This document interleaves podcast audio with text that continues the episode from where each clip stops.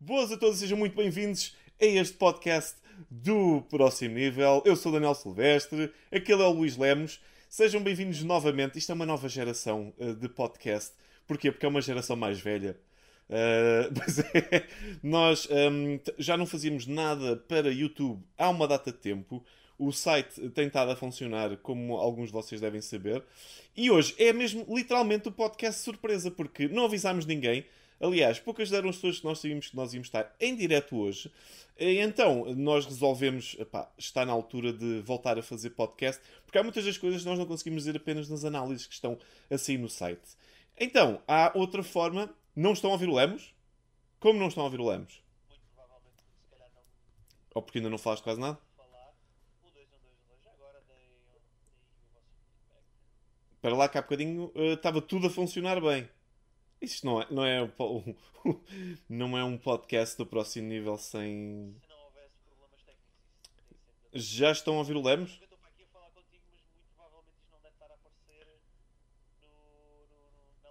Já estão a ouvir o Lemos? Ou ainda não? Eh, Ruben, tu estavas a dizer que não se estava a ouvir. Já. há- mas temos 11 pessoas já a ver neste momento. Ok. Estás a fazer mimimi. Então e agora? Quer dizer, há bocadinho estava a funcionar, agora não, não está a funcionar. Como é que eu vou descalçar esta agora? uh, não, ele não tem o micro desligado, que eu estou a ouvi-lo aqui. Ora, muito bem. Então, como é que nós vamos fazer? Nós vamos fazer com que isto passe por outra. Um... Onde é que está? Está aqui. Uau, que isto mudou tudo! Se- deve ser provavelmente isto. Vamos ver se já está a funcionar. Eh, és o me- a, melhor pessoa para, para vender esse género de coisas. Ah, Ainda. Yeah, é um super timor. Um E ninguém está a ouvir, porra, caraças. Ah, ok, pessoal, já deve-se ouvir o Lemos. Fala lá, Lemos. Já devem ouvir o Lemos. Ei, a Lemos estás tão alto. Calma lá que eu vou pôr-te mais baixo. Demasiado alto. Demasiado alto. Ah, fala lá agora. Um, dois, um, dois, um, dois. Olá, Eu acho que boa- já deve estar tudo bem. minha boa gente, como estão?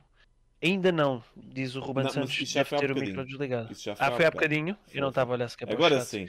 Agora sim, diz o Ruben digam Santos. como é que está a qualidade. boa tarde. do som. Ah, se tá- o som está ok. Já tinha saudades, diz o canal do Escoval. É, O canal de Escoval. E nós tínhamos saudades vossas. Então não. Este tipo de, este tipo de Então coisas não. de, este, este tipo de coisas claramente tem de acontecer mais vezes, até porque perde-se um bocado esta ligação aqui com o pessoal. Nós vamos fazendo as coisas para o site, mas perde-se ali o contacto direto com vocês e responder aos vossos comentários, às vossas perguntas e criar aqui uma certa interação. Já tínhamos muitas saudades.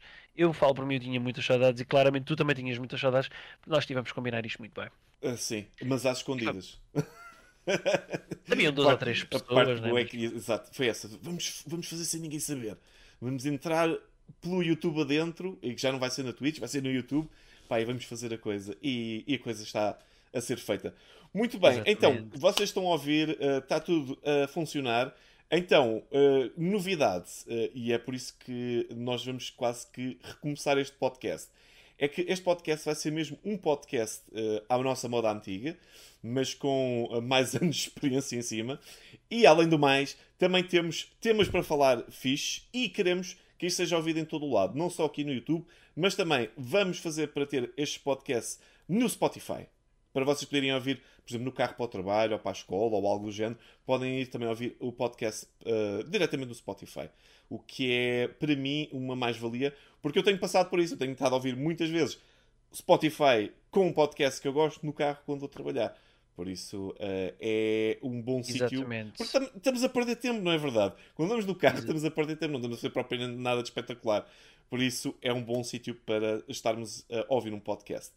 Ah, muito E bem. nada de estar a, não, nem nada de estar a ouvir dois, dois tipos que neste momento já estão a caminhar para, para a casa dos 40 anos, para, para as quatro décadas, e temos umas opiniões um bocado mais, ah, digamos assim, um bocado mais com pó sobre as coisas e sobre o nosso meio espetacular que são os videojogos e o mundo todo nerd mais Que é muito- construídas, Muita- mais agressivas, com menos Exa- paciência. Exatamente, ex- exatamente. Ainda por cima, como já, já olhamos para as coisas um bocado mais com a testa franzida. A falta de cabelo, no meu caso, sempre aconteceu, portanto, não vou ver as coisas um bocado com menos cabelo.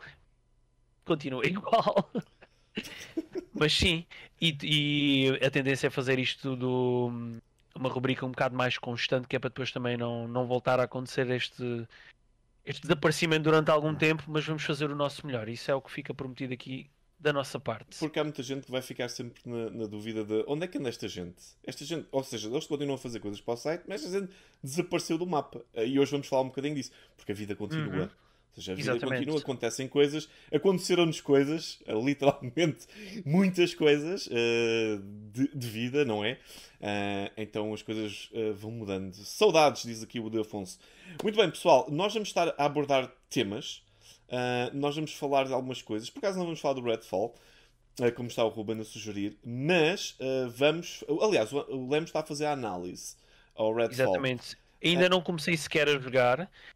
Ah, tenho andado a seguir todo este tipo de, de, de, de- de- de- de problemas que têm acontecido com o Redfall, mas quando houver oportunidade eu prometo que venho para aqui falar. Se entretanto pronto, entrar um bocado em contexto e se houver coisas para falar do Redfall, eu venho cá e falo do Redfall. E se for para malhar no Redfall, não te preocupes, Roberto Santos, eu vou malhar no Redfall se for necessário. Mas Uma pronto, como as importante- opiniões são variadas, eu até posso acabar É por gostar do. Redfall. É isso. Nós vamos aqui estar a opinar bastante, porque está na altura de opinar bastante e darmos também a nossa opinião sobre várias coisas que estão a acontecer uh, no mundo dos videojogos e não só. Os temas de hoje vão abordar PlayStation VR 2, porque nós fomos experimentar e também vamos falar um bocadinho dessa história. Vamos falar de uh, uma vi- o visionamento que eu tive uh, ontem uh, de Guardians of the Galaxy Volume 3, falar um bocadinho sobre isso. O Lemos ainda não viu, eu já, já lhe dei uma vista de olhos. Uhum. Vamos falar do Leaked Legend of Zelda, um, neste caso o Tears of the Kingdom, que já está disponível para download. Para, para ma- para as pessoas mais naughty. Não é fixe, mas nós vamos falar um bocadinho sobre isso. Ah, e também, o que é que nós temos ainda para falar? Temos também para falar sobre o sucesso de. Ou seja, a Nintendo teve aqui um azar e teve um- uma sorte a seguir, que é. Não é bem sorte, porque também há engenho à mistura. Mas vamos falar do sucesso do Super Mario. Tudo isto, entre temas, podemos responder às vossas perguntas. Ou seja, em vez de fazermos como no passado, em que é ah, no final respondemos a tudo, ah, podemos ir respondendo assim a uma ou outra que vai aparecendo, mas a ideia é vocês depois irem colocando as vossas perguntas e nós vamos respondendo. Exatamente. Peço desculpa se entretanto saltarmos algum tipo de pergunta, não fazemos de propósito, mas é porque para manter um bocado aqui o flow, porque se tivermos que parar só para responder perguntas, paramos mesmo de falar. Tá bom, pessoal? Então, o nosso primeiro tema, desta vez, ah, eu e o Lemos fomos em conjunto. Aliás, eu e o Lemos era aquela coisa, era difícil ver-nos ah, até há uns tempos atrás, ah, Exatamente. por motivos da vida, e vamos assim com o pena a decorrer à mesma. Mas nós fomos à PlayStation Portugal, a convite da PlayStation, para experimentar o PlayStation VR. Porquê? Exatamente. Porque nós ainda não temos o PlayStation VR, eh, ou seja, ninguém da equipa tem eh, e também não nos foi enviado nenhuma eh, versão para analisar. Ou seja, nós não só não estamos eh, a jogar jogos para análise porque não temos o VR, como ele não foi enviado e nós fomos experimentá-lo. Mas fomos a uma sessão de experimentação que demorou mais ou menos 45 minutos e tivemos de dividir pelos dois. Que não deu para ter experimentar muito. Deu para ter uma boa ideia do, do, do que se experimentou. Eh, Exatamente. deu para ter uma ideia. eh, eu, eu acho que eu, eu vou ser um bocadinho mais, mais severo que tu, tendo em conta o tempo que tivemos para experimentar. ehm, que eu acho que não, o VR precisa de muito mais tempo. E, e, aliás, daí sim, eu acho que se é para fazer análises e se é para falar de VR, as pessoas têm de ter o VR e experimentá-lo durante muitas horas seguidas. Mas nós temos uma coisa boa que é: nós vamos falar de eh, partes diferentes. Ou seja, o Lemos não só eh, já experimentou o PlayStation VR um, um bocadinho, mas ele é o dono de um Oculus Quest. Oculus e eu Quest 2, exatamente. sou o dono de um, um PlayStation VR original e era eu que fazia as análises do PlayStation VR original. Ou seja, nós temos já esta experiência, pelo menos com dois headsets que são próximos da, da experiência final. Ahm, Uhum. é verdade, eh, temos aqui Speed Maniac. eh, e quem quiser saber mais, no início nós damos mais informações, mas vocês podem fazer as vossas perguntas se quiserem para respondermos a seguir a este tema do PlayStation VR. Lemos, tu eh, jogaste muito mais VR recentemente que eu, quando fomos a comparar, porque Uhum. na verdade tu tens o Oculus Quest e tens feito essa experiência.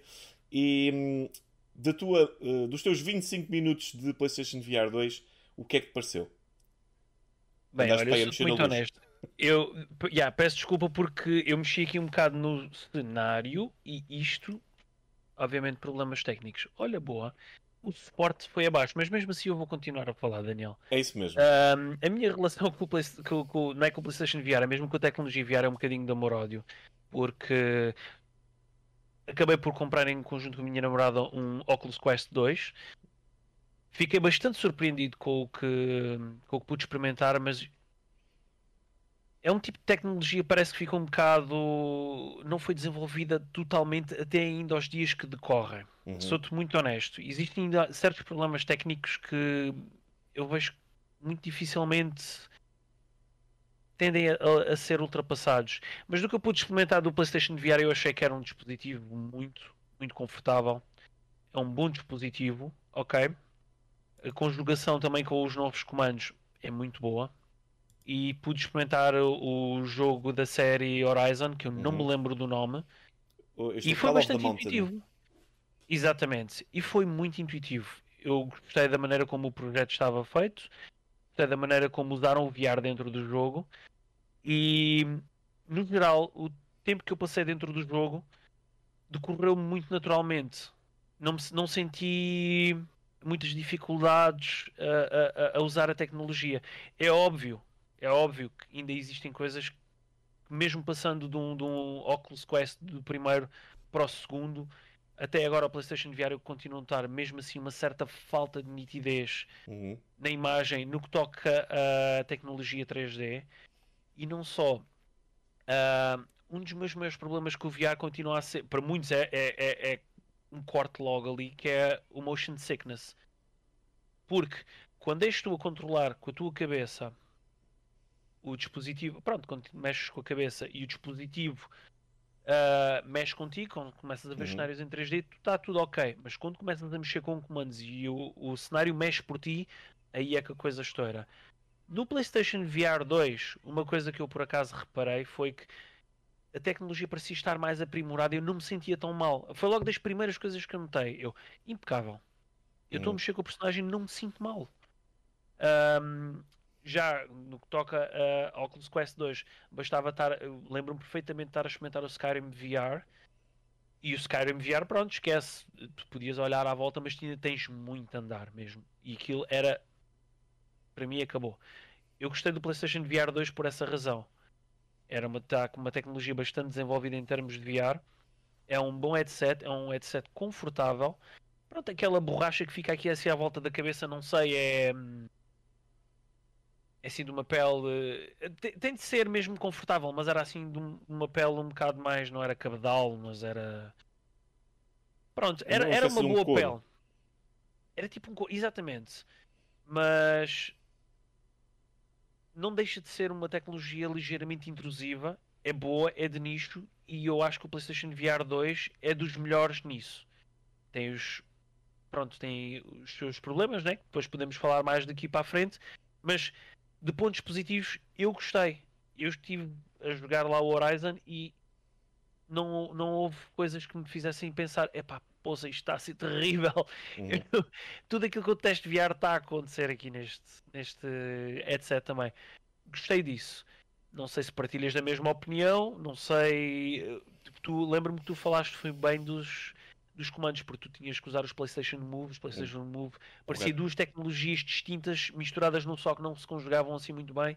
Mas se calhar tu és o melhor para falar dos comandos porque tu Foi, tiveste foi. mesmo. Eh, foi é que os comandos, antigamente, com o Move, parecia que era uma tecnologia que já existia, que tinha sido adaptada para aquilo. E aquilo que acontece, que, eh, pelo menos com o VR2, é que os comandos, apesar de serem estranhos e apesar de terem todo aquele contorno à volta, que também é necessário para dar algumas das detecções, o- os comandos acabam, acabam por ser confortáveis. Mas é muito estranho a partir do momento em que ah, as, das coisas que eu mais adorei no VR, ah, no 2, foi que há um botão para conseguirmos ver em nosso redor quando estamos com o VR metido, que era uma coisa que era horrível no primeiro, que é eh, estava um ladrão a entrar-me em casa, a partir-me tudo, ou o gato a destruir qualquer coisa, e eu não fazia a mínima ideia, tinha de estar a tirar o headset a meio e ali não, nós carregamos um botãozinho aquilo, puf, estamos a ver o que é que está à nossa volta. Isso é ótimo. Uh, ou quando um familiar está a fazer-nos Uhum. gestos obscenos ou por aí afora. Um, mas se essa é das coisas que mais entusiasma, alguma coisa está mal. Porque o, o PlayStation VR 2 está muito próximo daquilo que era o play- primeiro PlayStation VR. Ou seja, é a mesma coisa, mas com gráficos melhores. É a mesma coisa, mas com detecção de movimento dos olhos para ajudar a não enjoarmos tanto. É a mesma coisa, mas com uma capacidade interna de fazer maior resolução. É, ou seja, é muitas vezes a mesma coisa, mas que consegue ser feita de uma melhor forma.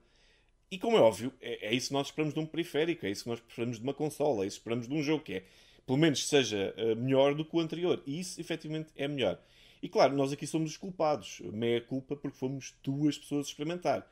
E nós a entrar estavam 5, 4 pessoas. Imagino como é que essas 4 pessoas conseguiram experimentar nos 45 minutos os quatro, se nós naquele curto espaço de tempo conseguimos experimentar qualquer coisa, mas não havia, não tivemos quase oportunidade de desenvolver muito, porque eh, eu joguei um bocadinho menos tempo que tu e aquilo, mesmo tendo apanhado alguma parte sem ter tido o, tu- o tutorial que tu tinhas, eu já estava-me a desenrascar e já estava a perceber como é que as coisas funcionavam. Ah, mas aí é que está que é. Hum, foi muito pouco tempo para perceber. E para nós, jornalistas, que sabemos como é que funciona ah, analisar ou perceber alguma coisa, é, é impossível fazer uma análise ah, ou, ou uma antevisão, ou, que nesta altura já não faz sentido, não é? Mas ah, dar uma opinião sobre uma coisa tão curta. Hum, porque é preciso, era preciso experimentar muito mais. É, é muito promissor, só que depois temos uma coisa que é eu sei que a tecnologia é cara, mas ter um aparelho que é praticamente do mesmo preço que a consola também é muito proibitivo. Eu, eu falo por mim, eu, se- eu- mesmo eles não nos tendo mandado para análise, o headset, se eu, eh, se eu tivesse mais barato, vamos dizer, 300 euros, eu sei que era um roubo para a tecnologia que tem, mas 300 euros, eu já tinha comprado um. E eu utilizava esse para fazer as- análises, jogos, por aí fora, não havia problema. Ahm, mas sim, foi um curto espaço de tempo onde, como era pouco tempo, a mim só me serviu para ah, salvar o que havia menos bom do que havia de mais positivo. Então, É uma, é- é uma abordagem um bocado complicada, É. sou-te muito honesto. Porque, desculpa ta- estar-te a interromper, Uhum, Ehm, vi- partindo de um Oculus Quest 2, que é um dispositivo praticamente standalone, uhum. entendes? Ou seja, tu podes pegar e levar aquilo para qualquer lado e usar sem, pronto, sem anexares, sem ser a obrigatoriedade de anexares a uma consola a- a- ou a um PC. É um bocado complicado em termos de preço Uhum. estar a dar para um dispositivo que se não tens a PlayStation, eh, se não tens uma PlayStation anexada, não fazes nada com aquilo. Ainda por cima tu tens dispositivos que, que são ao mesmo preço ou se preciso mais baratos que te dão eh, que, que te dão aquilo que tu procuras. Uhum. Tudo bem, cada um deles tem o seu próprio software, isso, isso toda a gente entende, mas eh, pronto, eh, lá está, é um bocado complicado. E vai depender muito dos jogos. Vai depender muito dos jogos que estão disponíveis. Eu não lembro na altura de ter dito Gran Turismo, vocês têm aí. Não, só vamos jogar Horizon. Ok. ok, então vamos Uhum. jogar Horizon. Porque o Horizon, como é óbvio, a questão das mãos e da escalada e por aí fora, não é uma coisa que nós vamos ter a mesma experiência no Gran Turismo. No Gran Turismo vai ser só um jogo de corridas bonito.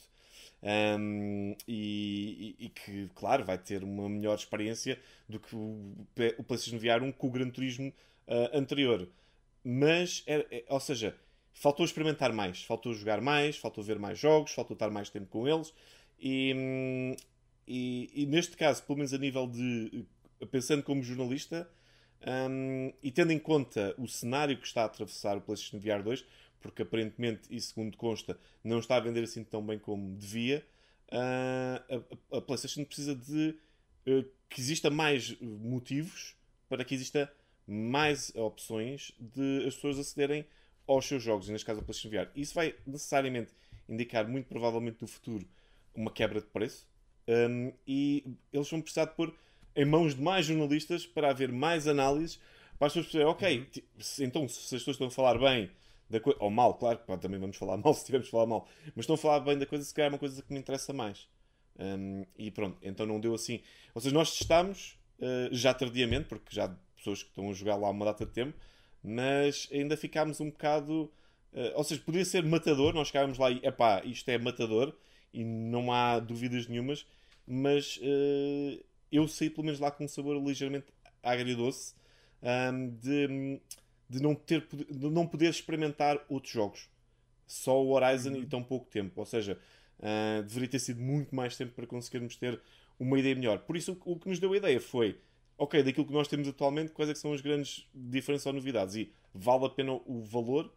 Não deu para tirar uh, as conclusões finais, mas acho que saímos lá ligeiramente decepcionados. Ou seja, aquilo é muito uhum. bom, mas falta-lhe coisas. Deixou-nos é um bocado, é um bocado, tec, é um bocado tecnologia de, complementa, de, de, complementação. Eu acho, da minha opinião, é uma tecnologia para complementar o, a experiência gaming. E tu, se não estás a dar um package um bocado mais uh, apelativo e com mais opções, tal como eu estava a falar, vou voltar a bater outra vez no, no ceguinho do, do, de ser um dispositivo standalone. Uhum. Um, é demasiado dinheiro para, para, para um complemento, porque de certeza absoluta que jogar Gran Turismo com o PlayStation VR 2 deve ser espetacular, deve ser excelente. Jogar videojogos de corrida com um dispositivo VR é excelente, eu entendo isso, mas dentro do panorama económico que toda a gente, que toda a gente vive e dentro dos preços que se pratica hoje em dia, é muito complicado. É. é mesmo muito complicado. Tu falaste na baixa de preço, deve ser uma coisa que vai acontecer em breve. Uh, e se não for mas... em breve, pelo menos uh, no futuro próximo.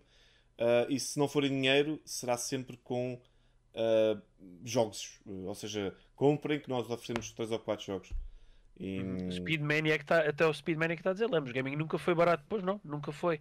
Mas este tipo de coisas não, vem, não é, não vem ajudar, também não, ninguém me está a apontar uma arma à cabeça para comprar, mas uh, eu acho que não ajuda a empresa. Uhum. Mas pronto, eu sei o que sei e a empresa sabe o que sabe. esta é, e esta é só a nossa opinião. Um, muito bem, uh, entretanto chegou aqui alguma malta, como a Lubazinha, por exemplo, o CR7 do Gaming. Um, o malta está aqui sim, a falar um bocado sobre isto. Uh, nós vamos interrompendo mais a nível de, de temas, uh, ou quando alguém disser alguma coisa que nós achemos que é altamente relevante para aquilo que nós estamos a falar nesse preciso momento. Uh, e por isso vocês coloquem as vossas perguntas, nós entre temas vamos fazer então um espaço para, para falar um bocadinho aquilo que vocês estão a dizer. E, e é verdade o que o Speedmaniac está a dizer, que é uh, alguma tecnologia, neste momento, é, é mais barata do que aquilo que, que custa a fazer, mas tem de ser feitas concessões. E talvez o VR, como não é um, um projeto de alto gabarito, embora, atenção, é de alto gabarito, mas feito a pensar nas massas, ou seja, é feito a pensar num, numa uma zona mais uh, fechada do grupo de gaming uh, e de pessoas que são um bocadinho mais dedicadas, não tão casuais. Um, tem os seus fãs, mas uh, há certamente aqui uma necessidade de gerir expectativas e toda a gente sabe que na indústria quando existem e atenção, o VR não é propriamente uma coisa nova mas quando existe algum conteúdo que, eles querem tentar apelar mais às massas porque atenção, não estamos a falar de um Valve Index que esse ainda é mais, mais, uh, mais, feito, mais feito a pensar numa audiência mais pequenina ainda. Porque a PlayStation é um bocadinho mais mainstream. Se assim é, há sempre que baixar um bocado o preço, mesmo estando a perder. Eles depois conseguem ir buscar. Felizmente, e é que está. A Sony tem essa vantagem que é eles próprios produzem jogos uh, e têm royalties dos jogos e de, de, de third parties e por aí fora. Isso pode ajudar a pagar por tudo aquilo que o jogo, o, que, que o VR não conseguir uh, ter em retorno por estar a ser vendido abaixo de preço. Aconteceu isso com consolas no passado e por aí fora. Consolas que eram claramente vendidas abaixo de preço, mas eles iam buscar o, o dinheiro a outros sítios. E como isto é, é. O VR parece que já está cá há muito tempo, mas na verdade uh, ainda, ainda é quase uma tecnologia que está na sua infância. E, e se formos a ver, é interessante, é divertido, mas falta-lhe ainda qualquer coisa. Uhum. Eu concordo, eu concordo inteiramente com o, que estás, com o que tu estás a dizer. É uma, é uma tecnologia que já está aqui, o quê? Vamos fazer as contas. Não sei, uh, talvez uma, duas décadas? Uma década? Não sei. Sim. Não tenho propriamente a noção. Uhum. Mas mesmo assim, parece que novamente, do meu ponto de vista, existem alguns alguns entraves dentro da tecnologia que parece que nunca passaram à frente. Pode, pode ser por falta de adesão das pessoas que queiram, porque não, não se justifica um investimento tão grande. Nós até podemos mais tarde acabar por incluir as nossas palavras e em termos de PlayStation VR 2, receber software excelente, Hum. software espetacular e até ser uma tecnologia que, que, que acabe por, eh, por entrar dentro de muitas casas, mas de momento é um bocado complicado. Sim. E, e atenção, estamos a falar em VR, que VR na realidade é, é tecnologia 3D que nós conseguimos eh, estar im- imersos, mas o, o 3D já é uma coisa que há, há, há décadas que anda a ser. to- todas as- é quase como todas as décadas o 3D voltasse de alguma forma e a ideia do VR voltasse também de alguma forma. Tem sido assim uma Uhum. coisa mais cíclica. Eh, e um bom exemplo, pronto, o Virtual Boy, que também nós também metíamos aquilo na cara e, e pronto, e era imersivo à, à moda da Nintendo, na altura, era o que se conseguia fazer. Mas outra coisa aqui importante também eh, é que os jogos do VR 1 não funcionam no VR 2, eh, vasta maioria deles. Eh, houve um ou outro que levaram patches. Eu, entretanto, estou a ficar sem luz, porque agora estou a ficar com luz outra vez, estou a ficar sem luz porque está a, a cair o, o sol, eh, Receber a luz a pôr. Na tua testa está É. muito bom. Está muito bom. Um, mas sim, eh, isso era uma coisa que eu gostava muito. Era, por exemplo, o Beat Saber neste momento não está disponível no VR. E isso é mau. Porque é Uhum. daqueles jogos que bastava simplesmente já através com a retrocompatibilidade que ele já funcionasse. Bastava. Eh, e, e, e sim, eh, eh, canal do Escoval. O eh, Beat Saber é essa killer app. Ou seja, não é o, aquilo que nós compramos para um VR, mas quando temos um VR temos de o ter. Porque é aquele jogo que, que nós mostramos aos amigos, mostramos à família eh, para jogar um bocadinho. E, e todos os jogos que podiam estar aqui, e eu percebo a ideia do ah, a, a tecnologia mudou, os comandos são diferentes, até- mas isso resolve-se com um patch. E há coisas que, de certeza absoluta, que os comandos do VR 2 conseguem fazer tal e qual como o Move. Por isso, Hum. sim. Ah, ainda falta aqui. eh, o VR está. Eu diria que está a sair da sua infância.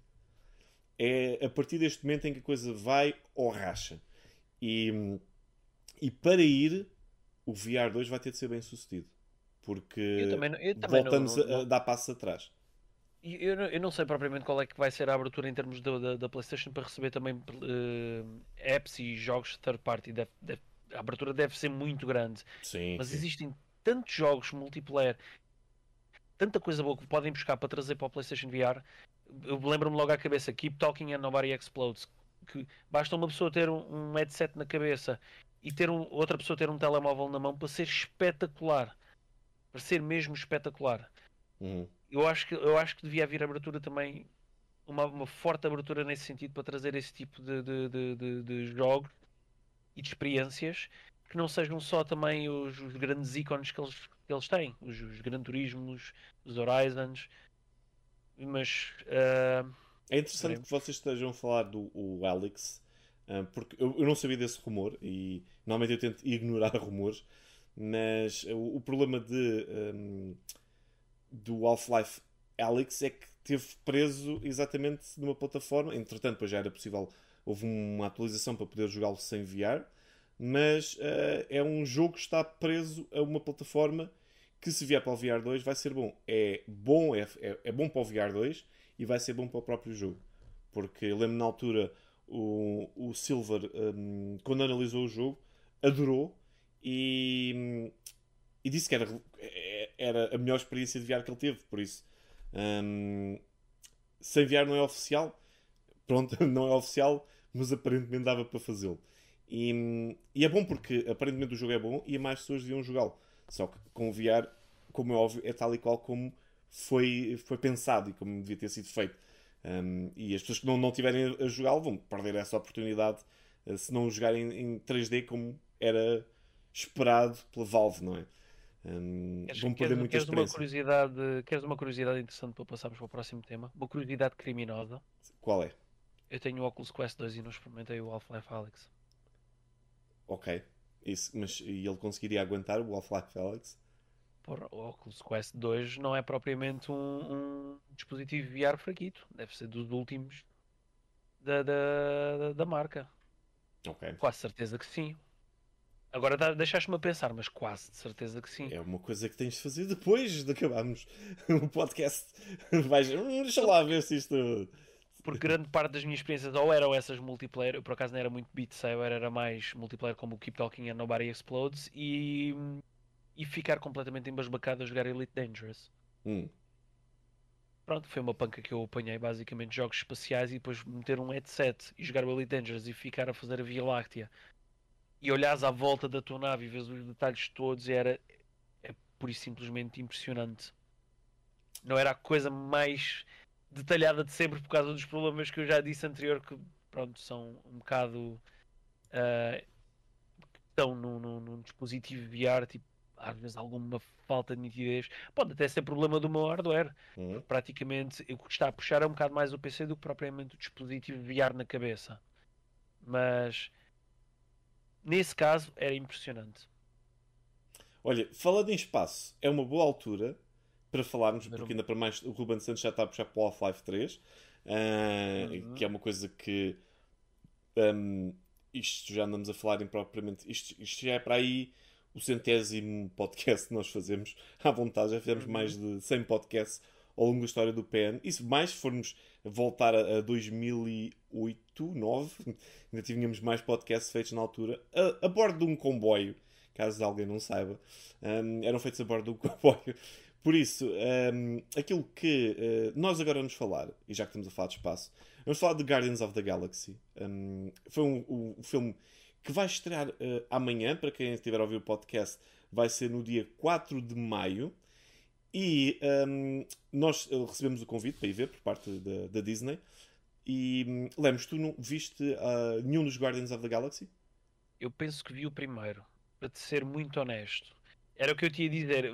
Vamos falar, vai ser um bocado mais vais falar, porque eu infelizmente não vi o terceiro, mas penso que vi o primeiro. E do que eu vi do primeiro, eu gostei bastante do, do, do, do filme. Uhum.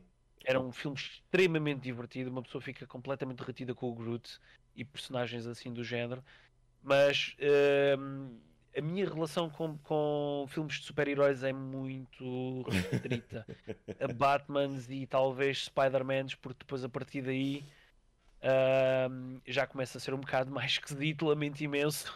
Hum, ok, então eu vou, vou fazer. Isto, isto é quase como se fosse uma análise. Atenção, eu não vou dar spoilers. Sim, sim, sim, tens de fazer um, fazem um apanhado do filme. Um, e, e é análise, pronto, é possível.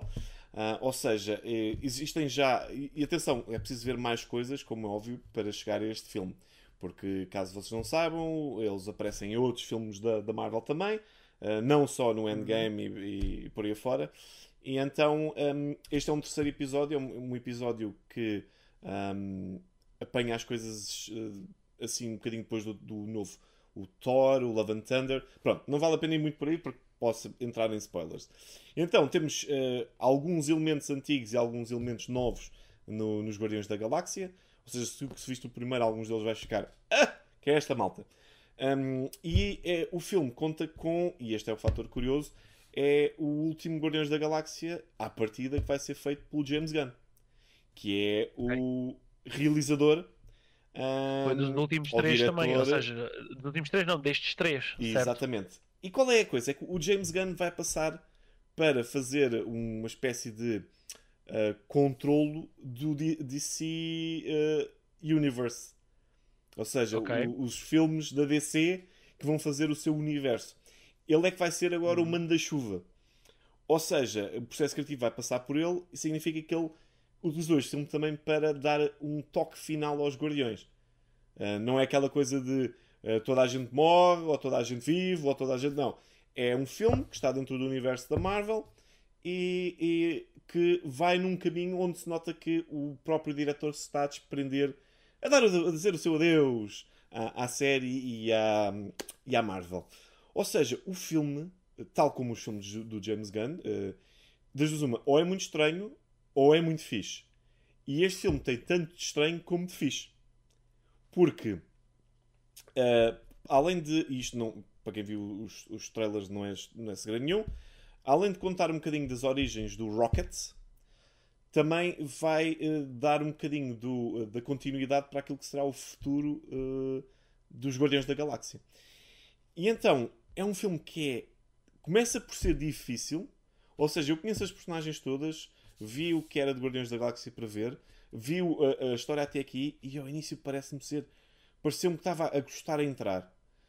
Uh, algumas coisas estavam a ser já ou pesadas demais para um filme para aquela idade, ou, ou, ou estranhas, ou as, e as personagens pareciam que estavam meio desligadas umas das outras. Ou seja, não é aquilo que nós estamos à espera de um filme da Marvel, onde é. Uh, apesar do mal ser muito mau e apesar das coisas estarem muito más, vamos a isso. Este, este é, por exemplo, o Guardiões da Galáxia que se calhar tem menos piadas assim soltas. Tem momentos de humor, mas depois tem, menos piadas soltas.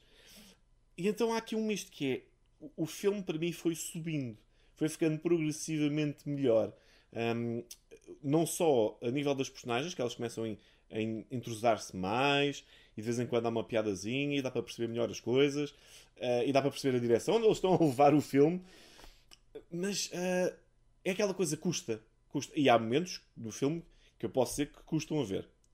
Uh, por isso, um, não estou a falar nada que seja violento e tudo mais, mas há, há momentos, para mim, como por exemplo, grande fã de animais que eu sou, uh, há momentos que custam a ver.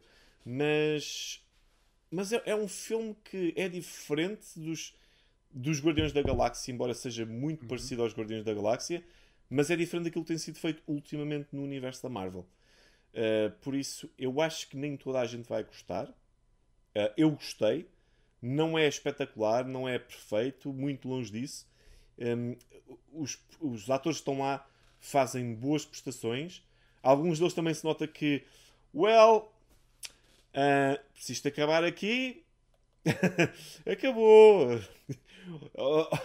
Nota-se algum desprendimento, mas para alguns atores nota-se que era ok, eu vou fazer isto porque uh, é quase como se fosse aqui uma, uma, um chegar à meta.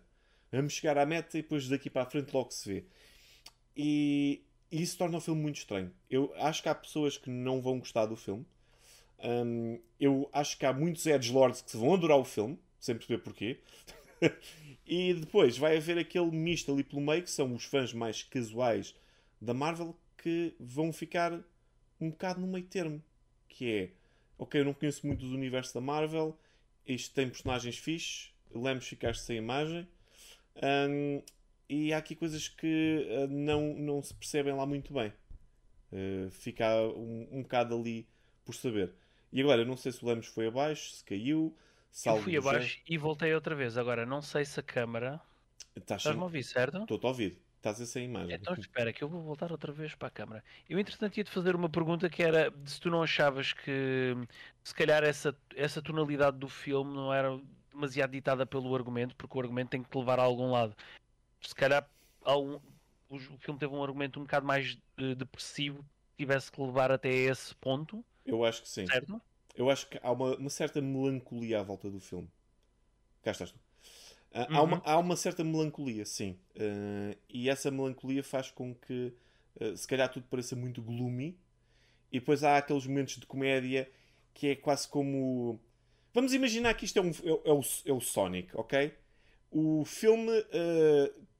e isto é o, o, Hidden Labyrinth. Se essa aqui o Tilar, ele ia perceber logo a referência. Ou seja, há zonas no, no, nos jogos de Sonic, ou em certos níveis de Sonic, especialmente antigos, onde tens as zonas de água. E há momentos uhum. em que uhum. tu entras dentro da zona de água e começa o contador a contar e tu estás ali com falta de ar.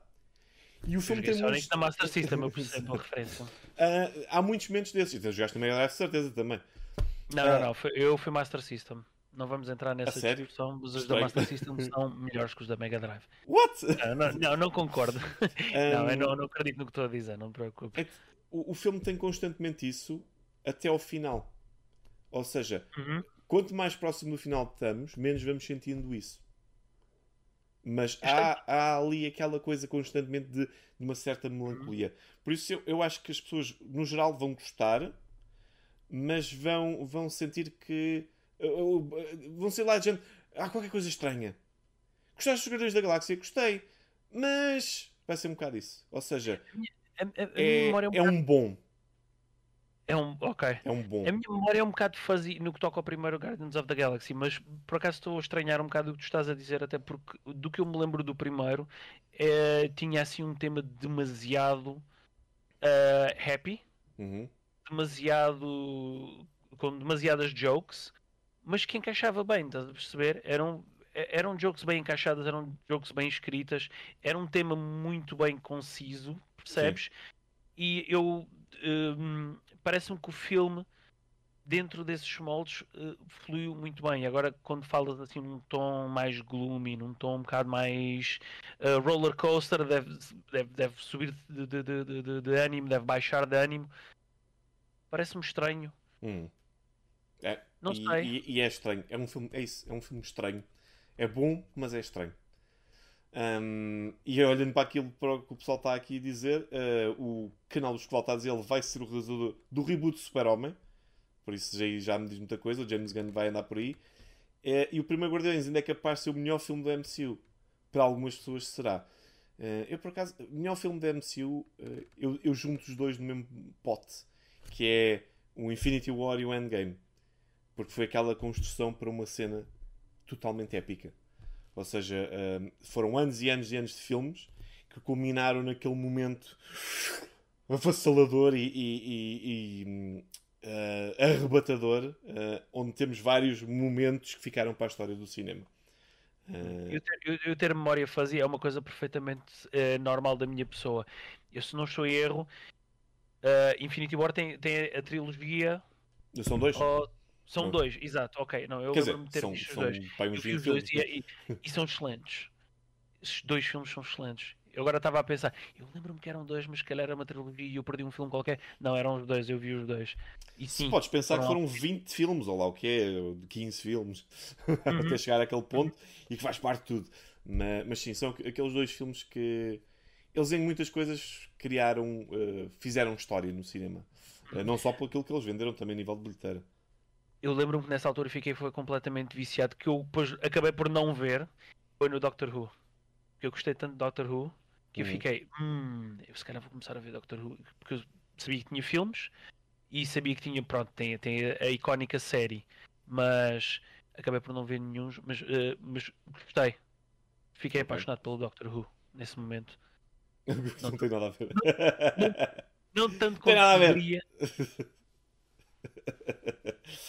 Ora bem, então, o- avançando para o próximo tema que nós temos aqui para vos não, falar. Doctor Who não Doctor Who Doctor Who é o, o- aquele viajante do tempo britânico. Não, Doctor Who, oh meu Deus, tá- estás a ver como é que eu estou? Doctor é, é Strange? o... o Doctor Strange. Oh ah, my god! Que vergonha, que vergonha. assim, Doctor Who, isto não tem nada a ver. Não tem nada a ver, era o Doctor Strange. Desculpa, Ok. agora é que eu estava a ver Doctor Who, por isso, por isso é que tu começaste a rir. Eu, boa, enganei-me. Por isso é que eu não queria puxar esse tema porque eu vou misturar os personagens de certeza. God damn it. Enganaste. Mas, mas, para isso. Mas sim, mas o Doctor Strange tem filmes. Tem filmes que são recentes com o Sim, sim, Benedict Cum- Cumberbatch. Exatamente. Erro? Sim. Pronto. E ele Então, aparece em vários filmes. Ou seja, tem os filmes dele, uhum. ah, onde ele aparece, e depois tem, ele aparece no Spider-Man, aparece Exatamente. no. No Endgame, no. ah, não sei se no Ant-Man aparece, é capaz de aparecer.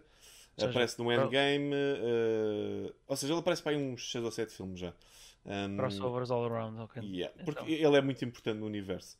Ah, e depois, Uhum. no, no Multiverse of Madness, entra a Wanda no filme dele, a Feiticeira Escarlate, como vilã. Por isso, Um, eles, eles fazem com que tudo aconteçam coisas de um lado para o outro. Ora, muito Uhum. bem, então, com isto, vamos avançar para o nosso próximo tema. O nosso Até porque de um próximo lado tema para o outro também costuma dar um canalizador italiano, certo? é. ah, estás a saltar um tema, mas, mas pode ser. Vamos começar Ah, então pelo queres- lado tu que. queres- Ok, ok, ok. Depende, queres o tema bom ou o tema mau? É como tu achares. Diz-me tu. Podemos, podemos, podemos, mudar um bocadinho de. de- Não, saltamos de um tema bom para, para de um tema gloomy para um tema bom. E depois podemos saltar para o tema mau. Ok, então vamos a isso. Então, hum, vamos falar, já que estamos a falar de cinema, está na altura de falar do outro filme. Que por acaso também, eh, na altura fui ver para a análise, acabei por não, não fazer a análise, deixei passar. também Foi- não vi. Feito... Que, eu- que, que, que eu já, que eu já, que eu feito nabo já, já, já, até já estive a dizer à minha namorada temos que ir ver o filme, temos que arranjar uma maneira de ir ver o filme. Não pude ver na altura porque no- também recebi o convite, mas não consegui ir ver. Mas é um filme que está a ter uma reação E que filme é esse? bastante interessante. Já estamos a falar e nem sequer dissemos o nome.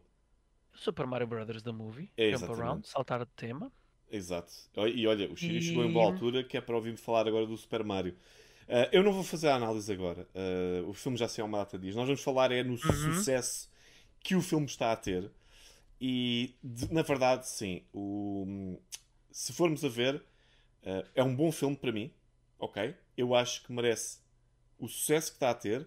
Acho que merece ah, chegar aos valores que está a chegar. É um filme que já, já amealhou vários milhares de milhões de dólares.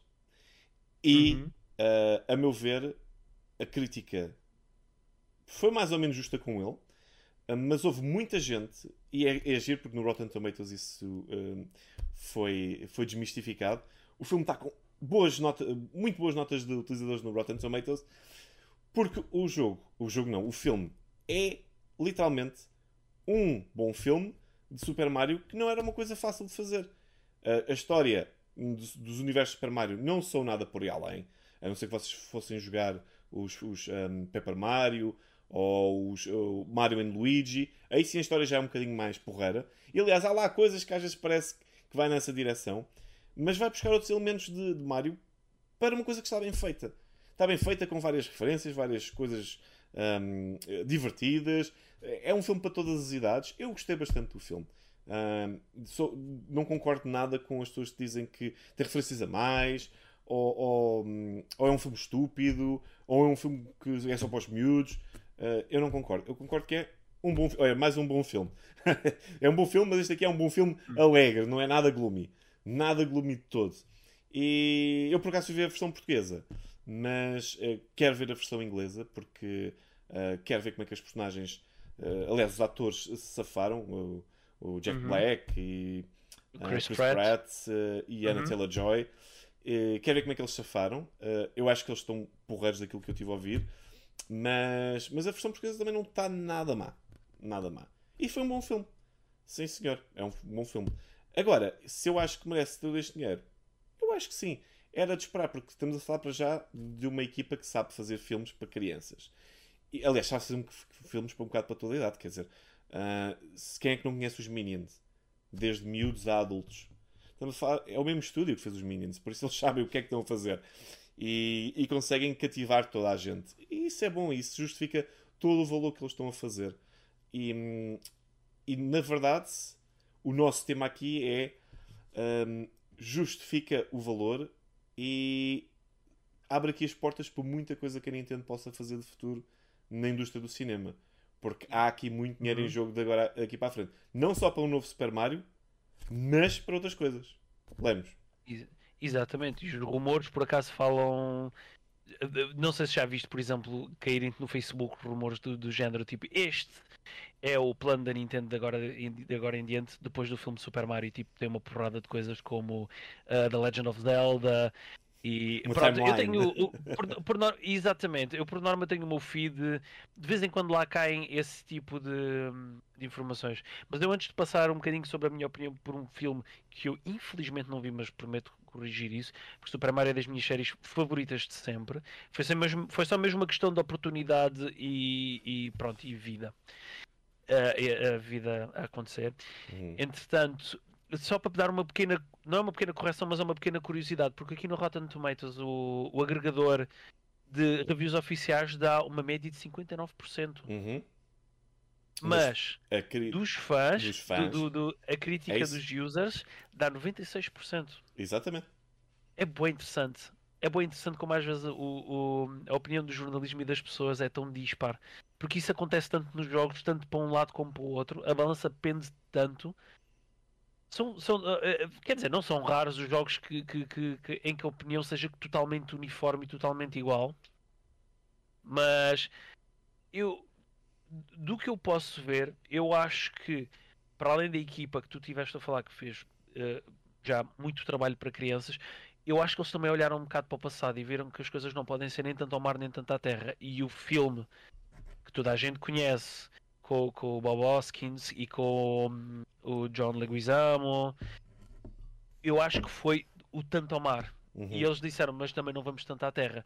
Agarraram, fizeram uma animação, mudaram os atores de voz e, ao que parece, do, do que eu entendo das reviews que vejo, é um bom filme. É um filme extremamente divertido.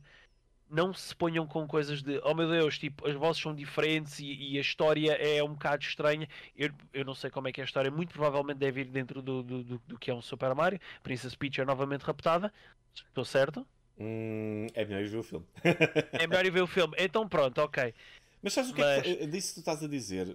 É- É uma coisa que neste momento parece-me que é universal. Eu sei que nós, como eh, utilizadores, devemos querer sempre o melhor para nós, o melhor produto, a melhor qualidade, e isso é totalmente legítimo.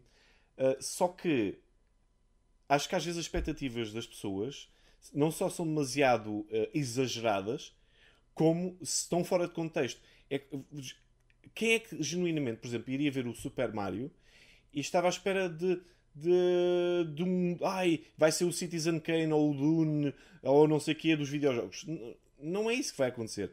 É um filme de animação, é um super. Se calhar legítimo. Ah, é um up, é um divertidamente, é um Toy Story. Acho que é mais isso. Mas acho que neste momento todas as pessoas, quando vão ao cinema ou vão jogar um jogo, estão a comparar qualquer jogo com o melhor jogo que já foi lançado. Que se calhar até nem tem nada a ver. E isso tem vindo a acontecer cada vez mais. Eu sinto cada vez mais isso. Que é, ah, vamos imaginar, o Last of Us, apesar de eu não gostar do final do primeiro, é um ótimo jogo. Ahm, e as pessoas que vão jogar, por exemplo, vamos imaginar, ou vamos pegar pelo God of War, o God of War mais recente. Se alguém a seguir vai jogar, sei lá, o próximo Ratchet que sair, ou o próximo Legend of Zelda, vão a pensar no God of War, o Ragnarok. É Por certo lado é legítimo, porque estamos a falar de jogos, mas por outro lado não faz sentido. Uh, tu tens que comparar o, o, o o God of War Ragnarok com Ragnarok. Devil May Cry, com Bayonetta, com, uh, com jogos do mesmo estilo. Um, e, e claro, isto não ia ser um Citizen Kane, não ia ser um Matrix. Uh, temos de pensar é uh, é um, um up para mim, eu que não sou assim o maior fã de up, e embora goste muito, eu sei que é um filme espetacular, não me batam, uh, mas eu, por exemplo, se calhar gosto mais do, do Inside Out, do Divertidamente. Gosto mais de outros filmes de animação, gosto mais do Mulan do que, por exemplo, gosto do Rei Leão. Ou seja, cada um tem as suas opiniões. Oh, oh, péssima opinião. mas cada um tem as suas opiniões. Mas, mas de facto estamos a falar de filmes que são intemporais, são filmes que são, pá, são as referências. Ok, mas as referências dentro do género eu percebo, dentro, e dentro da temática. Mas agora, eh, ir ao cinema a pensar, "Ah, vou ver aqui o o Blade Runner. Não, tu não vais ver um filme ao nível do Blade Runner. O Blade Runner é o Blade Runner. O Citizen Kane é o Citizen Kane. O, o E Tudo e Vento Levou é e o Tudo e Vento Levou. São coisas diferentes. Parem de comparar coisas que não são comparáveis. E, Sabes e destruir as vossas é expectativas à volta disso. Sabes o que é que eu achei? Eu, por norma, quando vi as primeiras reviews e aquilo era tanto. Tanto diziam tão bem como diziam tão mal, eu achei. Mas qual é que é o problema aqui que eu não estou a entender? Eu, por norma, do que eu via quando falavam bem era. É um filme extremamente divertido. Dentro daquilo que uma pessoa espera de um filme de animação, tu vais e tu tens o Super Mario The Movie. Ponto final. Uhum. E hum, o, o que é que eu achei? Bem, Então, por norma, nós quando pensamos num Super Mario, pensamos logo num Charles Martinet. É o quê? É as vozes? O Super Mario já não faz uhul, ahá, hihi. Sim. Não, não, não estava a entender. Uhum. A partir do momento em que eu começo a ver o pessoal a dizer é um filme extremamente divertido, ah, ah, parem com isso. Parem com o que é que vocês. Parem com, com- com as, as reviews negativas. Eu achei, então vai ser um filme que eu vou adorar. Não é um filme all over the place. Sim, não é um filme que está a I tentar guess. ser aquilo que não, não, que não é. Que é o- outra Pronto. coisa. Pronto, quando, vai- quando vamos para jogar um Super Mario é um jogo divertido, é um jogo que nos, que nos que puxa por nós. É um jogo que nos dá uma certa felicidade, uma certa alegria e, e, e, e- pronto, se o filme for assim, epá, é-me indiferente. É óbvio que, que atores como Charles Martinez se calhar não encaixariam muito bem nesse tipo de coisas. Aliás, eu se não estou em erro, ele também deve fazer um, um pequeno cameo. Ah, há coisas que ele faz, sim. Pronto. Acaba-te de descobrir. não, não, mas estou a dizer fazer um cameo no filme. No Acaba-te próprio de filme, sem dar a vo- descobrir. Ah, bom. Ahm, Mas sim, estavam Eu- aqui a dizer, por exemplo, o, o canal do Escoval estava a dizer hum, o, o filme foi transmitido já num canal de televisão da Argentina hum, e também foi recentemente transmitido pelo Twitter. Ou seja, que houve muita gente que aconteceu? viu no... O Twitter está o caos. Não sei se tens acompanhado, mas o, o Elon Musk eu está... acompanho, eu acompanho as certas páginas Twitter. no Twitter. Eu estou sempre no Twitter todos os dias, mas eu por acaso é- esse, esse facto escapou-me. Ou se calhar eu vi, mas passou-me um bocado à frente porque não me interessou grande coisa. Ahm, mas isso conta, conta quase como um leak. Ah, É um autêntico leak. sim. Ah, Mas- co- é um leak e não só. É, é caótico, se formos a ver. É extremamente caótico. É. Eu estou a usar mesmo a expressão leak, caso queiras fazer a ponto para o próximo tema. Ah, ok. Bem, bem visto, Lemos. Bem visto. Eu estava aqui a, a tentar ah, pôr pelo menos isto um bocadinho mais claro, porque hum, Hum. a, a imagem estava a queimar e continua a queimar, mas pronto. Ah, já vê, a gente tenta vender o Messi para pagar a Nintendo. Pois, porque ainda recentemente a Nintendo hum, caiu bem forte em cima de um, de um. Não era bem um hacker, mas era alguém que vendia produtos hackeados e em tribunal aquilo não abonou nada para, para a pessoa e hum, prova que hum, pirataria não compensa. Ah, Hum. Mas pronto, é, é, essa é uma daquelas coisas que ah, acontece na indústria, mas também não é desse. Esse não é um dos temas que estamos a falar de hoje. O Rafael Lopes diz aqui: ainda não viu o filme, mas o que as pessoas reclamam mais foi de ter uma história fraca, mas assim, ser divertido, engraçado, igual aos jogos de Super Mario. Ora, aí está. E o Rafael também perguntou: próximo ano em 2023? É verdade. E o Shiro ainda verdade, nem sequer viu o aqui. filme. O Shiro Yeah. ainda nem sequer viu o filme. Shiro, Estou contigo. Shiro. Eu também não, também não. Infelizmente Está também aqui não o vi, mas Lemos. O Lemos tento também não viu. Pronto, o Lemos também não viu. Ahm, vão ver, tenho de corrigir. Ainda para mais vocês que são grandes fãs de, de Super Mario, eu acho que sim. Uhum. Ora, e eh, falando em Super Mario e Nintendo e em leaks, vamos passar ao nosso próximo e último tema, eh, antes de, de, eh, falarmos um bocadinho no final do, do podcast. O nosso último grande tema ehm, tem a ver, exato, e depois vocês podem perguntar também, eh, fazer questões eh, que quiserem sobre vários temas ou sobre o PN, porque não? Ehm, e o nosso próximo tema tem a ver exatamente com o leak do Legend of Zelda Tears of the Kingdom que já está disponível para quem eh, andar a navegar naquelas águas ehm, Um bocado conturbadas e Exa- tem uma, uma pala nos olhos e faz. exatamente ar, e utiliza um chapéu preto pois é, o jogo já anda por aí à deriva ehm, a navegar os altos mares Eh, ainda eh, ainda nem sequer eh, faltavam 10 dias para o jogo estar à venda porque o jogo sai no dia 12 Uhum. e hum, já há quem o esteja a jogar. E esse leak já aconteceu. O que, uh, de certa forma, como é óbvio, é, é mau, sem dúvida alguma, porque as pessoas vão começar a levar com leaks grandes em cima também hum, e, e com spoilers e essas coisas. Exatamente. E ainda há mais, que é uh, temos outro problema.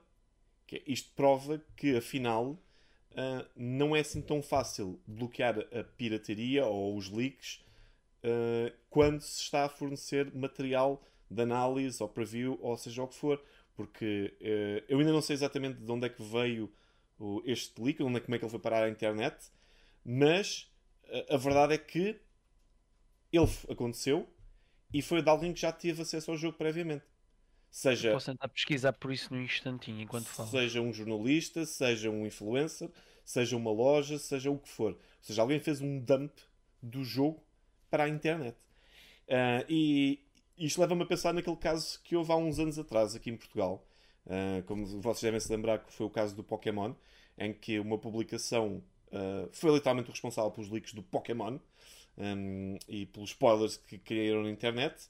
E hoje em dia a, a indústria em Portugal ainda sofre um bocado com isso. Uh, nós somos, Exatamente. somos um, um bom caso disso, em que deixámos de ter acesso uh, a- previamente ao- aos jogos para análise, ou seja, só, só temos acesso na altura de lançamento. E, e porquê? Porque a, a própria Nintendo, por exemplo, começou a enviar consolas para publicações para as pessoas só nessa, jogarem só nessa consola, que está ligada mesmo a uma conta própria criada pelas. Ou seja, mesmo com este género de hum, bloqueios e limitações e tudo mais, isto continua a acontecer. Ou seja, por mais que se tente. Ou seja, qual é que é o próximo passo para a Nintendo? É eh, ninguém recebe, faz tudo só no primeiro dia, ou então vocês vão, vão jogar a- a- às, às Nintendos país por país.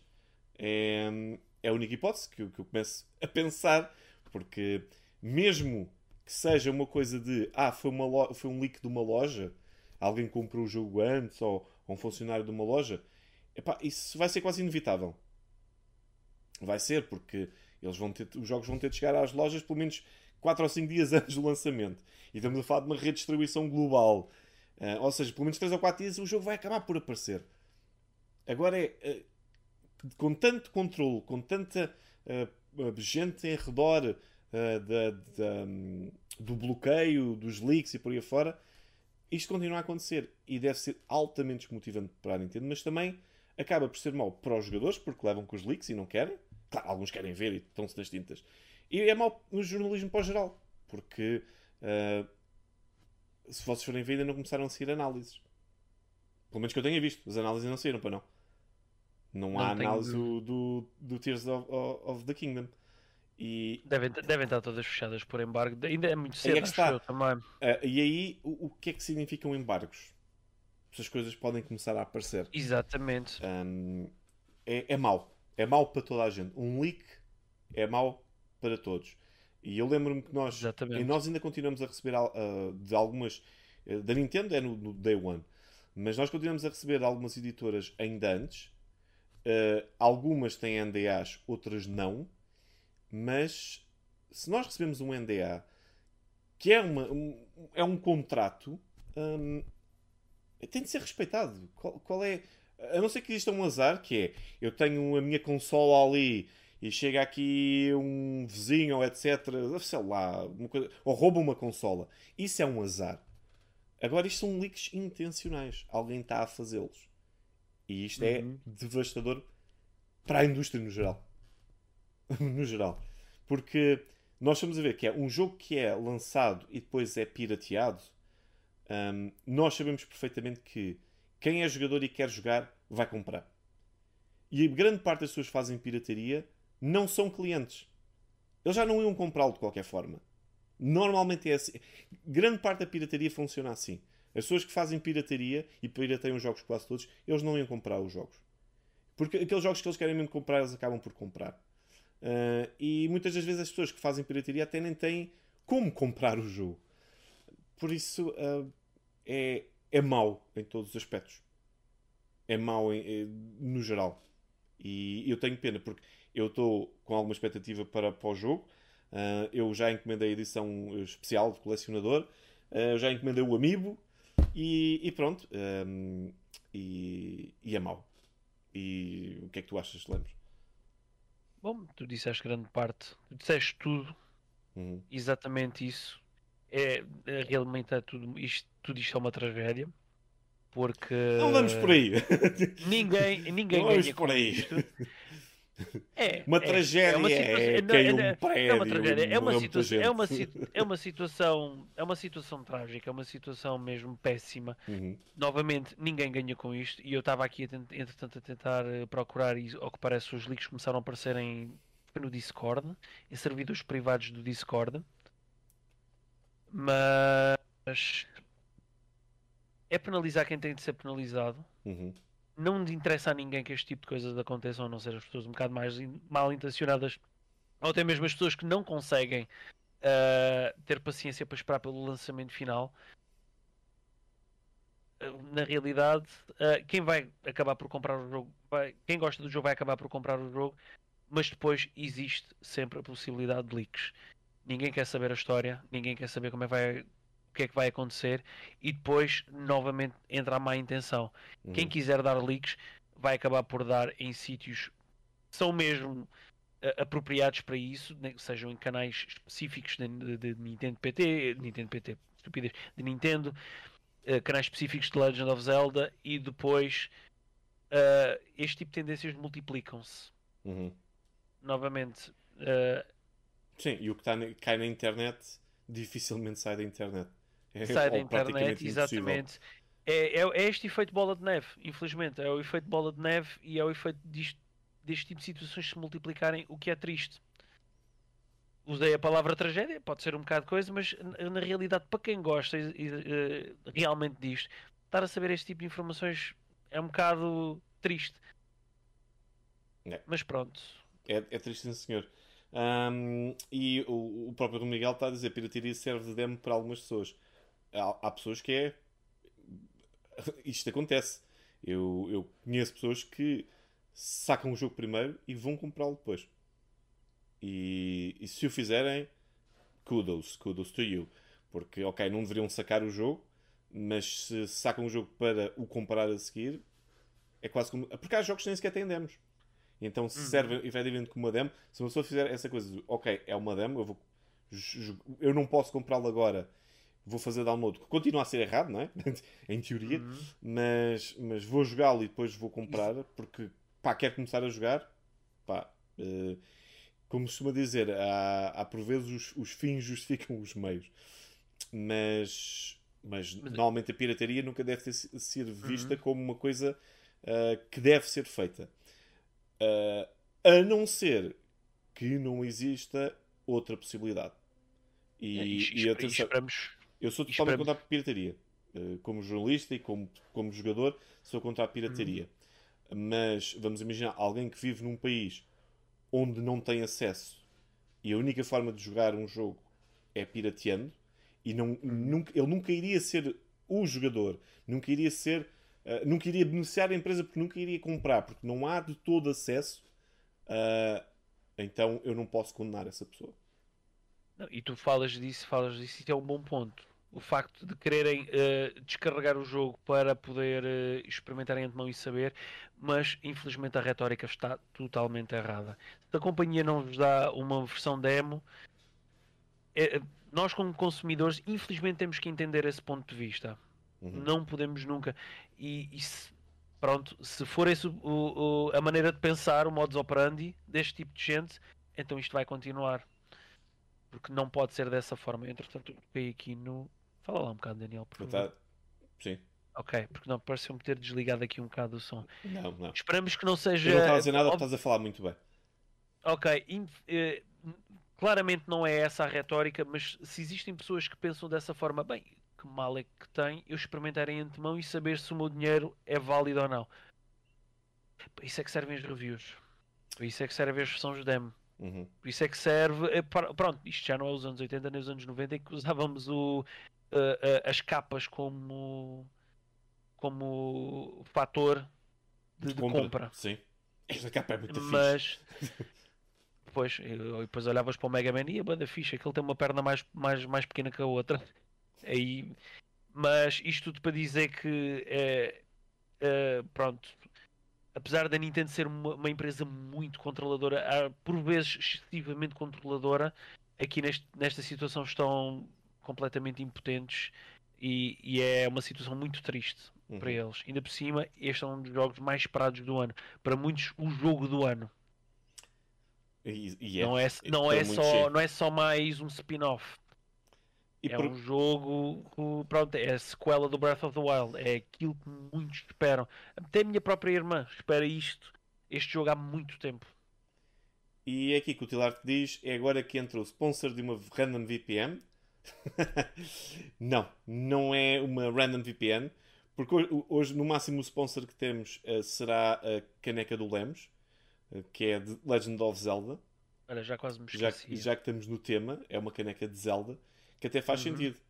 Ahm, Não ah, tenho nenhum tipo de bebida colorida, tipo uma Coca-Cola ou uma Fanta, mas pronto, dá para ver que tem um relevo muito, muito bonito.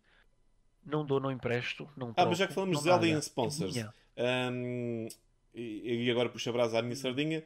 Uh, fiquem atentos uh, a alguma coisa que uh, será feita à partida de parte da FNAC sobre o lançamento de Zelda. Que poderá ser Uhum. numa loja de Lisboa, por isso fiquem atentos. Poderá acontecer Exatamente. E muito Ou não. provavelmente também deves experimentar o jogo não. na, na, na, na Twitch da FNAC. Muito, Ah. muito, muito provavelmente. Uh, à partida não vai acontecer. E essa Ah, é, é? é- é a Ok, parte, pronto, a pronto. parte boa de estarmos aqui hoje é que uh, as live streams da FNAC uh, vão acontecer muito irregularmente. Por isso, uh, ainda bem que temos de volta os nossos podcasts. Os podcasts que vão Uhum. ser, nós vamos tentar fazer de um formato semanal.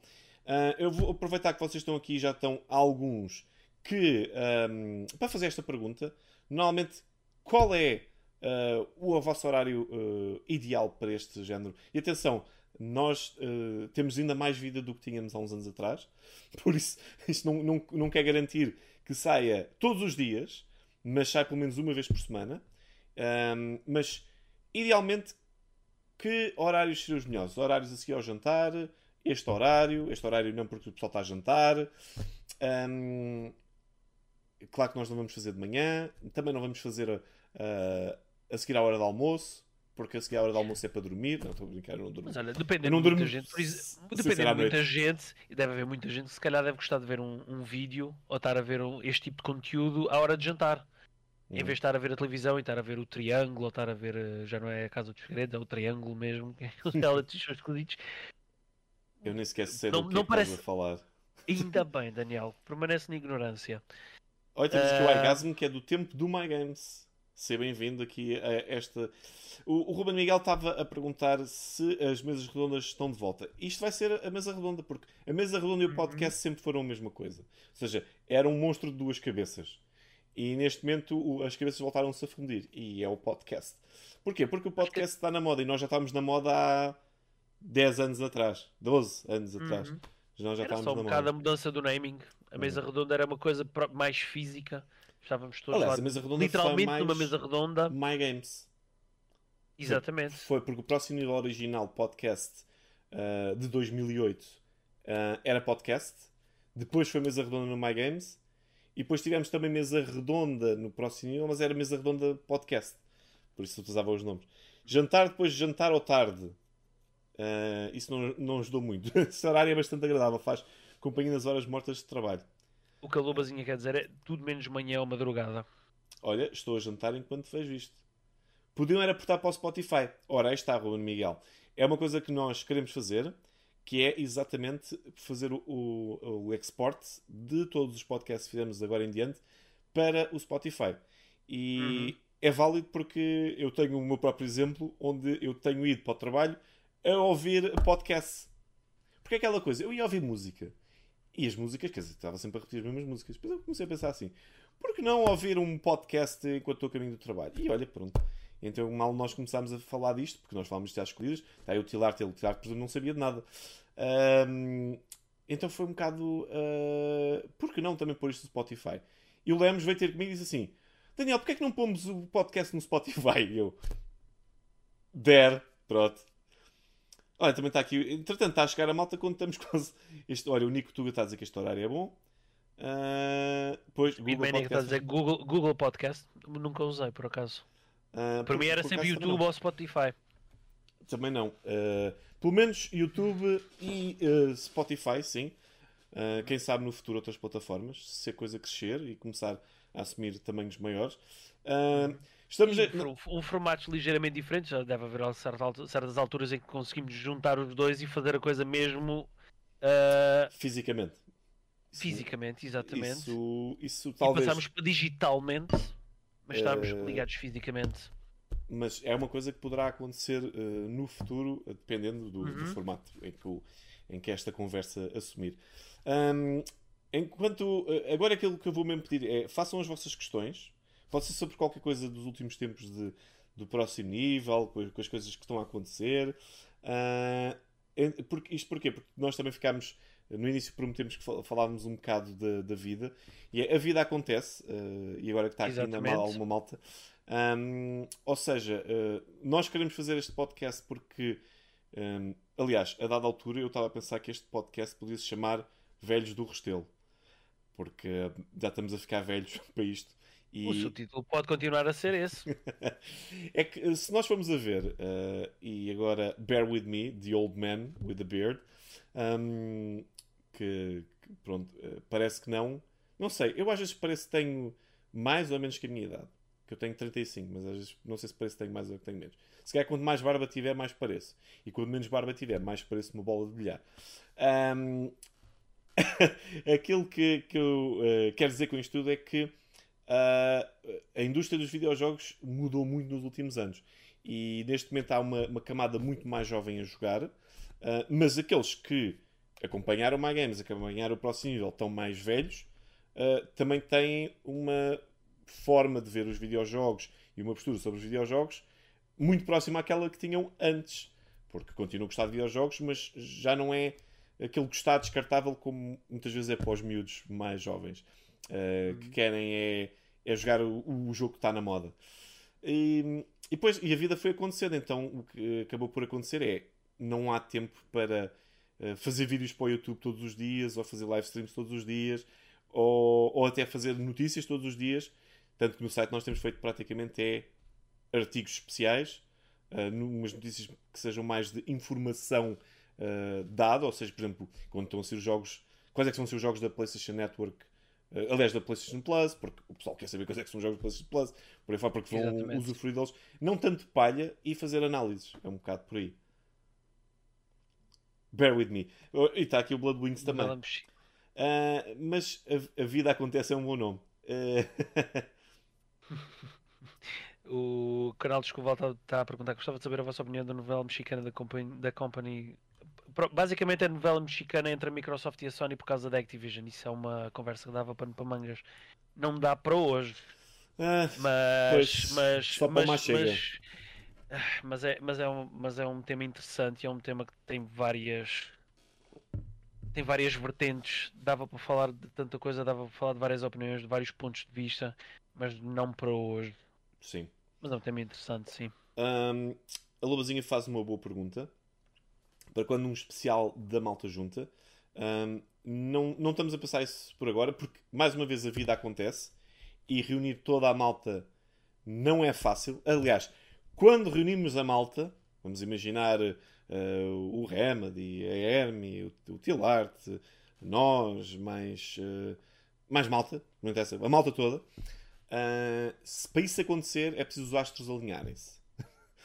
e depois, uhum. quando acontece, é do género temos esta nesga, vamos eh, ou jantar fora, ou almoçar fora, ou etc. E depois é, olha, vemos então daqui a 3 meses. é, é um bocado isso que acontece. Mas, se houvesse a oportunidade disso acontecer, iríamos por aí. Qual é a coisa? É também a parte de estarmos mais velhos. É que nós gostamos, continuamos a gostar de fazer palhaçada, só que já estamos demasiado velhos fisicamente para fazer palhaçada. Os nossos corpos já não aguentam. Uh, às vezes há alguns maluquices que a gente que fazia. É uma, acho que isso é uma versão muito extrema daquilo que a gente consegue fazer na realidade. até porque eu, até, eu vou dizer assim, até porque eu, uh, infelizmente, como tu disseste muito bem, de uma, de uma forma assim generalizada, nós geograficamente estamos muito, muito, muito, uh, muito mais separados. Muito mais. Uh, mas em termos de exercício físico que eu estou a tentar recomeçar a fazer, uh, voltar a fazer novamente, uh, até fiquei bastante surpreendido com as últimas vezes. Portanto, uh, não concordo muito com o facto de estar, quando tu dizes que estamos mais velhos, mais velhos, mais velhos. Ainda não. Ainda não. Agora, se calhar, em termos de, de, de, da maneira como vemos as coisas e uma certa maturidade e, falar assim com um certo orgulho, agora já estamos mais velhos, somos mais responsáveis, mas tu estás, é só o ponto de vista. Não, não, é só o ponto... nunca, nunca me senti é mais responsável. É só o ponto de vista, não é, não é responsa... não é Claro que eu estou a brincar. Pois, ok, ok, bem visto. Bem visto, I see what you did there. É, mas é porque nós olhamos, olhamos para trás e, e isto, isto é para toda a gente, porque a maior parte do pessoal aqui uh, tal como já passaram ou já tiveram connosco durante todos estes anos. A maior parte do pessoal já é maior de idade ou estão já muito mais velhos do que só recentemente terem passado a maior, a maior idade. Uhum. E, e, uma coisa que vocês vão aprender com o tempo é. Uh, é tudo igual. As coisas continuam iguais. A diferença é que vocês uh, sentem sono mais cedo. Se tiverem muito tempo na, na cama, dói as costas. Uh, às vezes o corpo dói por, porque sim. Começam a dar dores aleatórias só porque sim. E toda aquela responsabilidade que vocês pensavam que, é pá, os meus pais sabem fazer tudo. Alguém deve ter. Não. Vocês vão aprendendo isso sozinhos. Às vezes vão tendo ajuda, mas a maior parte das vezes é. Ah, afinal isto aprende-se, vai-se aprendendo com o tempo, por necessidade ou por alguma coisa do género. Uh, por isso, sim. É, mas sim, ainda temos muitos anos pela frente, calma lá, eu não me sinto Exatamente. já um velho caquético. Uh, então, já agora vou aproveitar para fazer uma pequena ponte. Uh, já que falamos em tempo e velhice e não sei o quê, tu tens tido tempo para fazer alguma coisa, Daniel? Para jogar alguma coisa, para ver alguma coisa ou para ler alguma coisa? Bom, uh, então é isso. esse é o nosso ponto final. O que é que nós andamos a jogar? Bom, eu ando a jogar pelo menos. Mas estás a perguntar pessoalmente ou para análise? Como tu achares dependendo do tempo que tu queres gastar aqui. Então é assim. Eu, de... eu, posso, eu posso também falar um bocado em termos de antevisão. Análise não é possível porque o jogo em questão ainda não saiu. Se me fores perguntar sobre algum jogo. Uhum. Uh, é assim, de momento a jogar, eu estou a jogar uh, o Legend of Heroes Trails to Buzzer. Um, uhum. Estou a esmiuçar aquilo porque recentemente fiz a análise um, e estou a esmiuçar tudo porque é para apanhar todos os pormenores da história porque para mim é das minhas séries favoritas, Legend of Heroes, vocês já sabem, de momento. E, e em breve vai sair o, o Trails to Reverie, mais ou menos perto do verão. Por isso quero estar totalmente preparado uh, para, para jogar. Uh, também tenho andado a jogar uh, um jogo que parece estranho, mas é tipo para fazer as dailies. Mas tem-me ajudado também porque nós estamos a fazer torneios de Pokémon TCG na FNAC do Oeiras Park. Tenho andado a jogar o Pokémon Live que é o, a versão TCG para mobile e para PC. E, e é giro, é um jogo giro, joga-se bem. Um, e para análise, estou a jogar uh, um jogo que eu tive que parar recentemente que é. Uh, é mau que se eu não me lembrar do nome do jogo. Mas o jogo estava a ser giro. Mas eu tive que parar já num jogo há uma semana e agora está-me a, a, falhar o nome. Uhum. Mas foi. É o jogo de Fury, Fury uh, foi enviado pela Marvelous uh, e é uma espécie de Secret of Mana. Mais coisa, menos okay. coisa. É uma coisa uh, a pior ali. Uh, por isso, sim. É, é, mas é um jogo que está a ser giro. Eu estou a fazer a análise. Só que tive parar durante muito tempo. Eu já não jogo jogar mais de uma semana. E neste momento está-me a faltar o nome. por isso. Não, yeah. não há problema nenhum. Já saiu o novo, okay. o novo o jogo Pokémon TCG já, uh, quer dizer, o jogo já está disponível. Chama-se Pokémon uh, TCG Live. Acho, acho que uhum. é esse uhum. nome. Ou é só Pokémon Live. Uh, Pokémon TCG Live, exatamente. Está disponível no mobile. Atenção, tem muitos bugs. e não é um pay to win. Não há como gastar dinheiro no jogo. Uh, a única coisa que é que vocês tiverem códigos do, do jogo, um, se tiverem códigos do jogo, podem desbloquear boosters no jogo. Só isso. Uh, mas aproveita okay. que o, dá para ir treinando e dá para conhecer das cartas. E é bom para evitar aquele uh, impulso que nós temos quando um, queremos abrir boosters que são caros. E então uh, dá para matar esse peixinho. Mas sim, é, é, basicamente o que eu tenho estado a jogar. E há mais alguma coisa que já chegou para análise que ainda não lhe toquei. Mas que chegou assim há coisa de um, dois dias que foi para PlayStation 5. Uh, mas ainda não, não ativei, por isso sim. Porque agora, uh, também okay. esta parte boa do, do PN é que nós vamos com calma. Nós não nos importamos de ser de pôr uma análise, por exemplo, uma semana depois. Desde que a análise esteja bem feita e nós tínhamos jogado com calma e tempo e por aí fora. Por isso sim. Um, continuamos a fazer as nossas análises com calma, mas agora ainda mais calma. Ok. Vai um bocado tudo vai ter tudo em conta aquele que tu estavas a dizer acerca do ritmo assim um bocado mais compassado, a idade a pesar e tal. Sim, sim. É, é, às vezes é um bocado mais o, o trabalho em si, porque hum, ainda me sinto muito novo. Ainda me sinto muito novo. apesar de ser ligeiramente mais velho do que tu, eu sinto. Eu, eu só eu só estou a falar em velhice porque gosto de falar disto, gosto de dizer isto, acho piada. acho, não acho vais achar que- muita piada daqui a uns anos. Daqui a uns anos não. Mas atenção, que aquela coisa, preparem-se que a coisa de acordar com dores nas costas é real. É real. A não ser o Lemos, porque Hum. o Lemos é feito de outra. Não de sinto, outra matéria. juro, eu, eu não, não, sou-te muito honesto. de- é assim, eh, o físico depende de pessoa para pessoa, obviamente. Eu sempre achei que, muito honestamente, que eu tenho um metabolismo tipo um bocado mutante, estás a perceber? Porque Hum. eu, de tanta porcaria de comer McDonald's durante 20 anos e ainda manter este corpinho sexy e tal, é porque há alguma coisa aqui no meu, no meu ADN que está a correr bem. Mas mesmo em termos físicos, quando recomeço a fazer eh, esforço físico, não sinto assim grandes dificuldades, como por exemplo, epá, este músculo não devia estar a doer, mas eh, não sinto isso, juro. Se calhar daqui a uns tempos vou sentir. Mas pronto. É porque estás bem. Olha, eu estou gordo nem um chugo, por isso também eh, dá para perceber. Às vezes ah, que a idade ainda, ainda pesa mais por causa disso. Mas, ah, mas é que está, isto é brincadeira, ou seja, eu dizer que estamos velhos e não sei o quê, porque o, tudo o que eu menos sinto mentalmente é que estamos velhos.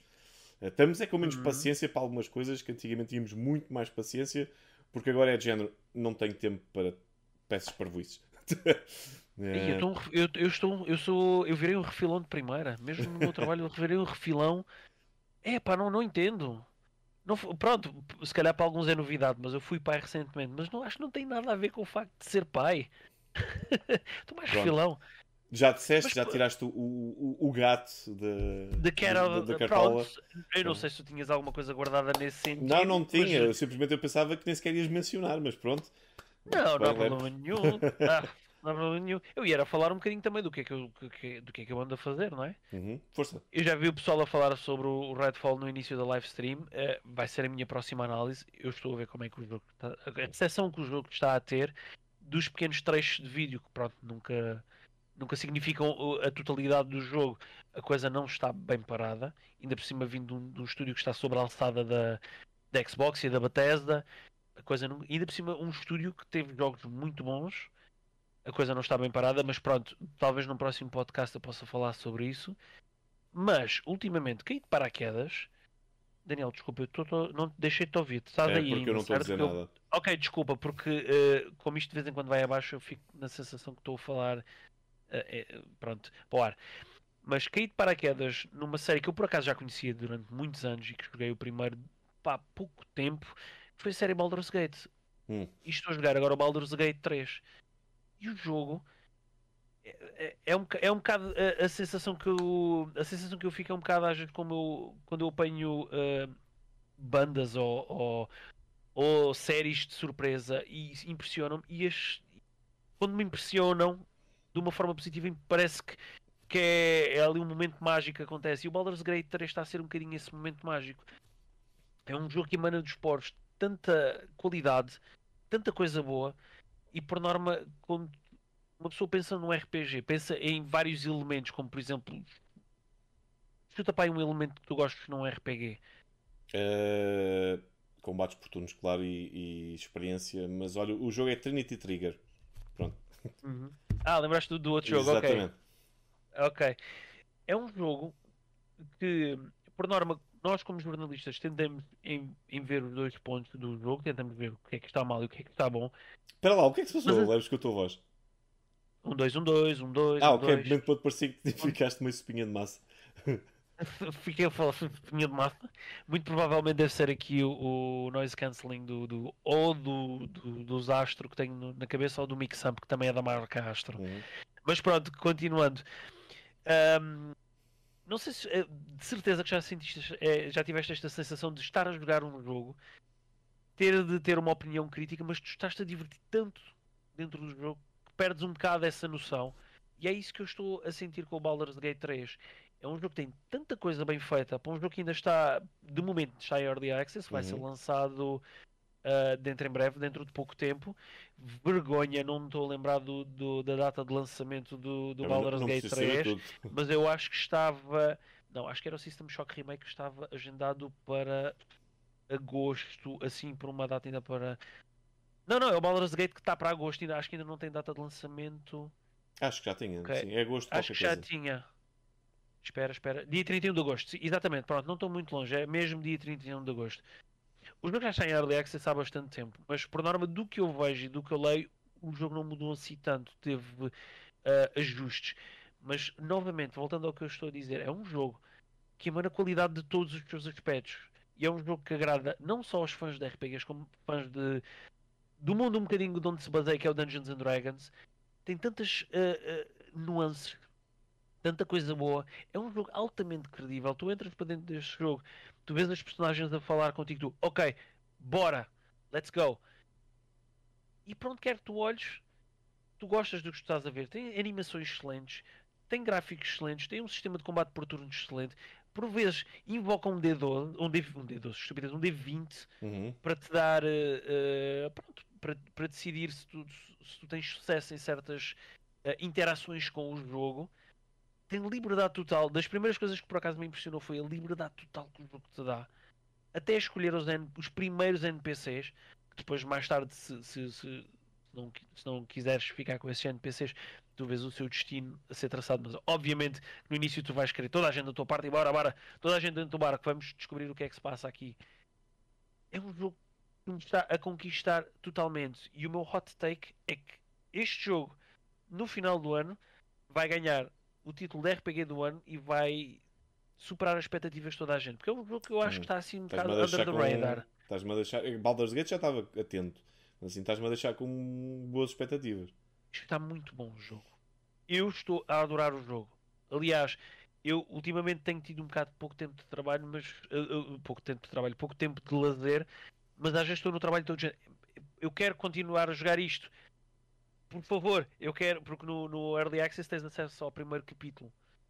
E, e quero absorver isto tudo, quero mais, quero mais, quero mais, quero mais. O jogo está muito bom. Não sei até que ponto será o jogo do ano. Para mim, se continuar assim, será o meu jogo do ano, mas em termos de RPG do ano, preparem-se porque vai surpreender. Ok. Lemos, e, E- e andas a jogar mais coisas?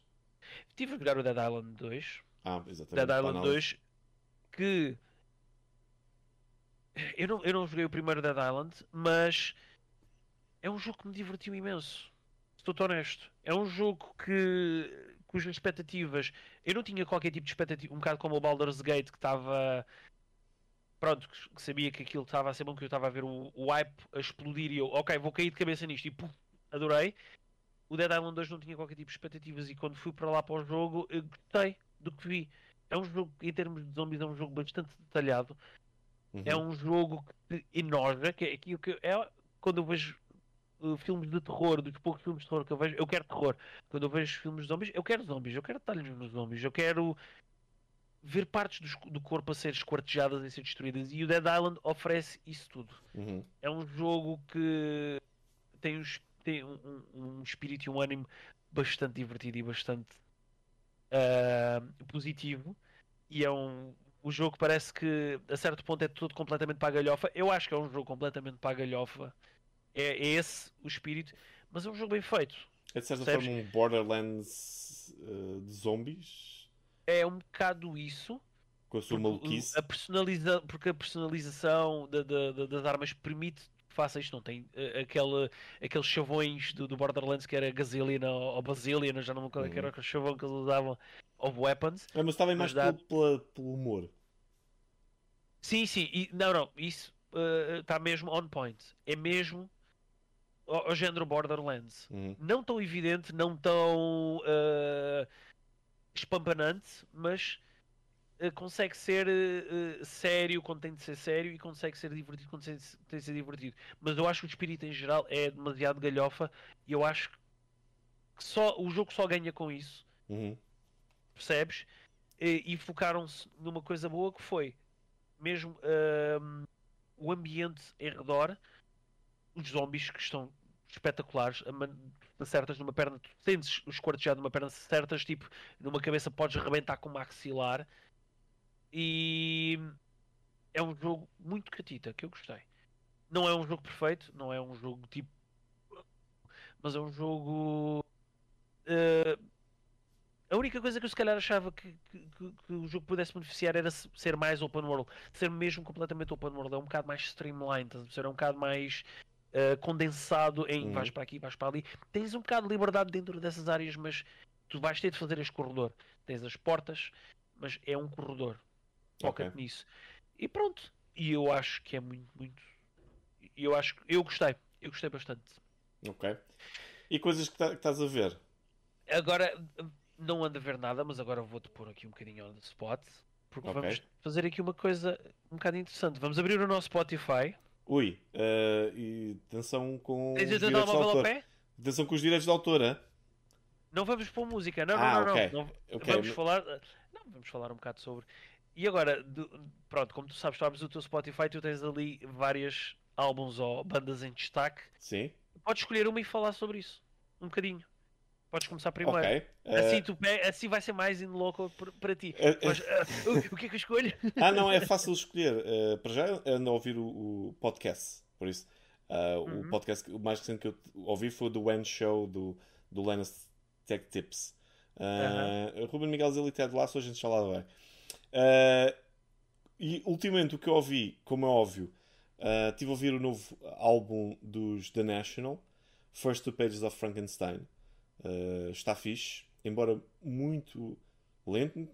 é, há, há, há dois álbuns quase que eles não têm nenhuma música mais a rasgar, tipo como, ahm, sei lá, System Sleeps in Total Darkness ou assim. Ahm, tenho pena disso, mas o, o álbum está fixe para quem quer uma coisa mais simples. Ah, ouvi o, o 72 Seasons dos Metallica. Ahm, Eu, ta- porreiro. eu também ouvi, eu também ouvi. É porreiro, minha mas opinião- eu- é É Metallica. a minha opinião um bocado mais corrosiva acerca de Metallica, porque eu tenho. Eu tenho uh, Metallica em high standards, mas. Eu podia ficar aqui o podcast todo a falar sobre isto, mas uh, aqui a minha questão é que eu nunca achei que os Metallica fossem uma banda com bons músicos. Eu sempre achei que Metallica fosse uma banda com bons compositores. Uhum. Fizeram álbuns icónicos que ficaram para sempre nos anais da história do heavy metal.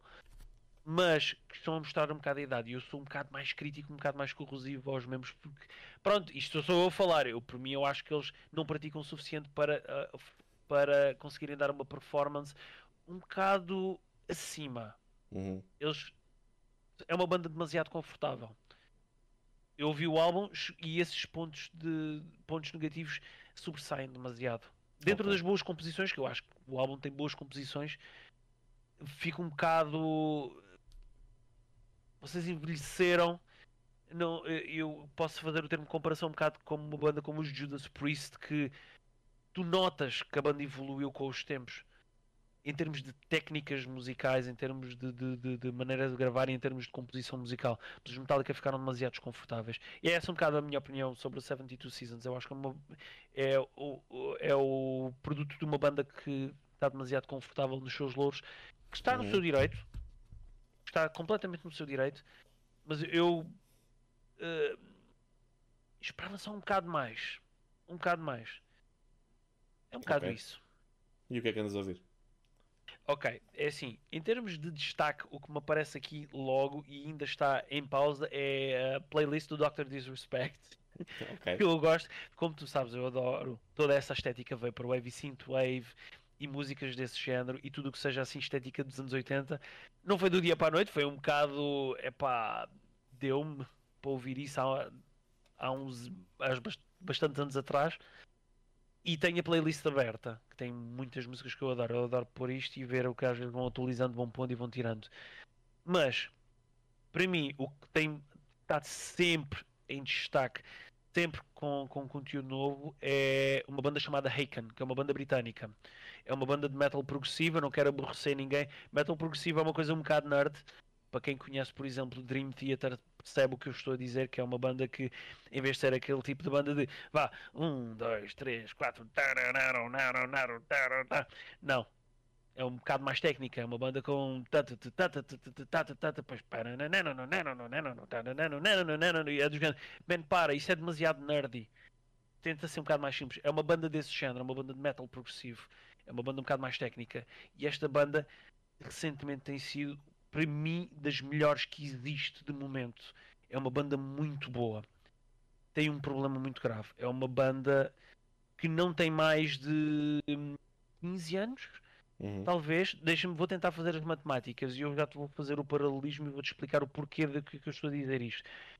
Enquanto que tens bandas de metal progressivo que se calhar têm um arcabouço maior e têm uma história maior, como por exemplo Tool.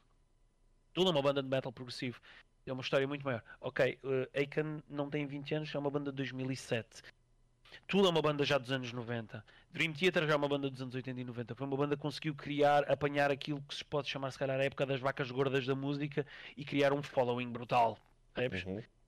Isto é uma banda que já vem um bocado na era da internet. É uma, uma- é uma era um bocado. Isto é um bocado uma era negra para bandas. É uma, é um, é um- uma era muito complicada para bandas como estas eh, em, em explodirem e expressarem-se porque. Em expressarem-se não, em explodirem e em propagarem-se porque a música vende muito mal. Um percurso, fazer a vida no- na música é muito complicado, a não ser que tenha este tipo de trabalho secundário, que sejas professor de guitarra ou professor de bateria ou, ou, ou fotógrafo. E esta é uma banda que é um bocado dentro desse género, só que é uma banda, a meu ver, tão virtuosa, tão boa e com conteúdo tão bom e com Uhum. composições excelentes. É, é uma banda que não precisam de seguir o que eu estou a dizer, basta irem ver, por exemplo, reviews de álbuns deles. Os piores álbuns deles, ou se calhar o pior álbum deles, é um, é, é- é um álbum excelente, é um álbum muito bom. Percebes? E é uma banda, e o que eu quero dizer com isto tudo é que é uma banda que infelizmente não, não, não chegou às massas. Enquanto que se fala de metal, se calhar tu, perce- tu ou conheces uns, uns, eh, Tool de certeza, Claro. provavelmente conheces Dream Theater, Uhum. nem que seja de nome, mas Aiken, quem é que são os Aiken? Não sei nem quem é que são os Aiken, mas é uma banda que foi suportada pelo próprio baterista dos Dream Theater, ok? Por que, eh, neste momento, ex-baterista dos Dream Theater, é uma banda que- cujos membros são suportados por outros membros de, de- de bandas enormes, também dentro do Dream Theater, ok? É uma banda muito adorada dentro do género e a discografia deles toda é muito eclética. E com isto eu quero dizer que o novo álbum é muito bom, que se chama Fauna. É um Uhum. álbum que tem um, um macaco na, na, na capa e que basicamente fala um bocadinho sobre o reino animal fala, e cada música tem um bocadinho o espírito de um animal. E é, é um álbum muito interessante, é um álbum muito bom Uhum. ok? E pronto, é um bocado aqui o meu humor que vai por, por Haken. Não sei se pensei, não sei se pensaste que eu ia falar de tanto fervor de uma banda como Death Grips ou algo do género que eu também adoro de morte. Mas, Mas ultimamente o que eu tenho. estão a ganhar. Não, ultimamente, ultimamente, nos últimos 3, 4, 5, 6 anos, que foi quando eu comecei a descobrir, aliás, eu devo ter descoberto Aiken mais ou menos por volta de 2016, no lançamento do álbum chamado Affinity, que é um álbum que também tem a estética toda dos anos 80, que foi um bocado assim que eu descobri. Tem uma música excelente que se chama 1985, que eu sugiro a todos a irem ouvir essa música, que é uma música muito boa, 1985 de Aiken. Mas depois quando começas a andar para trás e para a frente e vês, uau, a paleta de cores destes tipos é muito boa e a música hum, desafiante para o cérebro. E para quem gosta de metal, eu por exemplo eu gosto de um metal bastante pesado. Tem essas partes, tem partes quase tipo de música quase de circo. Tem, hum, tem uma música espetacular que se chama hum, Drowning in the Flood, que tem uma parte lá pelo meio que parece a música de. de, de- Apareceu-me aqui a saltuda, entretanto. Não percebi, desculpa. Apareceu a minha gata. Apareceu aqui. Ah, ok, ok. É uma música que, pelo meio, parece que tem a música do mar do, de, de, de, de- de um, um nível marítimo de Super Mario 64. Se ouvirem a música, se calhar entendem o que eu estou a dizer. Mas pronto. Ahm, eu vou ficar por aqui do que eu estou a ouvir porque já me alonguei demasiado com Aiken. Mas é um bocado isso que eu tenho andado a ouvir. É... Aiken, um bocado de playlist Dr. Disrespect e. E quanto mais velho estou a ficar, por dar uma pessoa que pensa, Ih, isso é música muito pesada. Tenho ouvido metal cada vez mais pesado. Parece que estou a ficar pior em termos de metal. Houve, houve uma altura que, que- que as minhas ramificações passaram para, tipo, para tudo, até para hip hop e não sei o quê, mas parece que estou a ficar muito mais velho, fico mais metal pesado eu ando a ouvir. E é um bocado isso. ok. E, Eh, e que vai no meu séries? Tens, a ver- Spotify. tens andado a ver alguma série? A ver alguma série? Zero. A única série que me despertou algum interesse foi uma série que é do género. Que raio é isso, Lamos? Que é basicamente uma série chamada Mayday, que eu tenho andado a ver com a minha namorada, que é basicamente desastres aéreos. Então a, a, dinâmica entre eu e ela é um bocado do género. Só falta pormos aquilo em pausa e pensar: ok, o que é que aconteceu? O que é que tu achas que aconteceu? Foi um erro do piloto? Hum, foi um erro mecânico? Não. E depois vai-se descobrir foi um, uma, uma, um fenómeno meteorológico raríssimo que aconteceu. E nós, aí nunca, chegava, nunca chegaríamos a essa conclusão. Ou então por é norma, erro humano, como vocês disseram. yeah, eu, por norma, dou crédito à, à minha namorada que ela 90% das vezes acerta nas coisas que ela diz. Oh, cheira-me que é isto. E eu, hum, não pode, eu tenho que ser do contra, vou dizer outra coisa. Mas por norma ela acerta. E sim, por norma, 90% é, é tipo um erro Irma. parvo qualquer humano, desde que seja tipo o sistema de descongelação do avião que devia ter sido feito no, no hangar, que em vez de molharem o avião durante 20 segundos, molharam durante 15, o que fez uma maior acumulação de gelo nas hélices e a daiada para ao ninho. Ian Man! Mas pronto. Uh, o Ruben Miguel pergunta: Gostas de Ghost? Lemos, gosto de Ghost gosto de todos os álbuns. Eu sou um, eu sou um daqueles fanboys de metal que poderia muito provavelmente dizer que Ghost morreu a partir do Opus Epónimos, que é o primeiro álbum. Eu adoro todos os álbuns de Ghost. Eu gosto, eu, quando, quando a música é feita de uma forma genuína, é uma coisa que eu por acaso, eu acho que é um, uma, uma característica minha. Quando descubro genuidade, genuinidade na música, eu consigo detectar rapidamente. E Ghost é um bocado isso. E o Ghost é uma banda que, para muitos elitistas de metal, é do género: esta banda já não é metal, isto é pop rock operático, que é esta porcaria. Eu gosto de Ghost, sim, e muito, e dos álbuns deles todos. Uh, então eu falo das, das, minhas séries. Eu neste momento ando a ver uma série clássica que eu nunca tinha visto, mas nós aqui temos um, um registro. Uh, eu e a minha namorada o que nós fazemos é temos uma série que é para ver ao jantar Normalmente é daquelas que não é preciso ler muito e é mais comédia. E depois temos uma série para ver depois. E neste momento... adivinhar, Doctor Who. Não. Neste momento nós estamos a ver uh, Scrubs, que é uma série antiga como tudo, que era médicos e estagiários. Uh, e, Sim, e, é fun, é fun. Eu vi isso. E, e, começámos a ver, porque parámos, e é que está, é, é por isso que eu bocadinho disse ao Romeu Miguel, Ted Lasso, parámos a terceira temporada de Ted Lasso porque ainda estavam assim os episódios. Então passámos para Scrubs. Mas Ted Lasso é freaking awesome. É awesome, é awesome, é awesome, é awesome. Adoro Ted Lasso. Uh, e toda a gente deveria ver. E, mas sim, neste momento é Scrubs e uma série do FX que está na Disney que é o Bear. Curioso, né? Mas o, se, não, Bear. Se não, fosse, se não, fosse, qualquer coisa com urso, eu não me É uma série de culinária onde um tipo que é um grande chefe uh, vai herdar o, um, o diner do, do, do irmão que faleceu.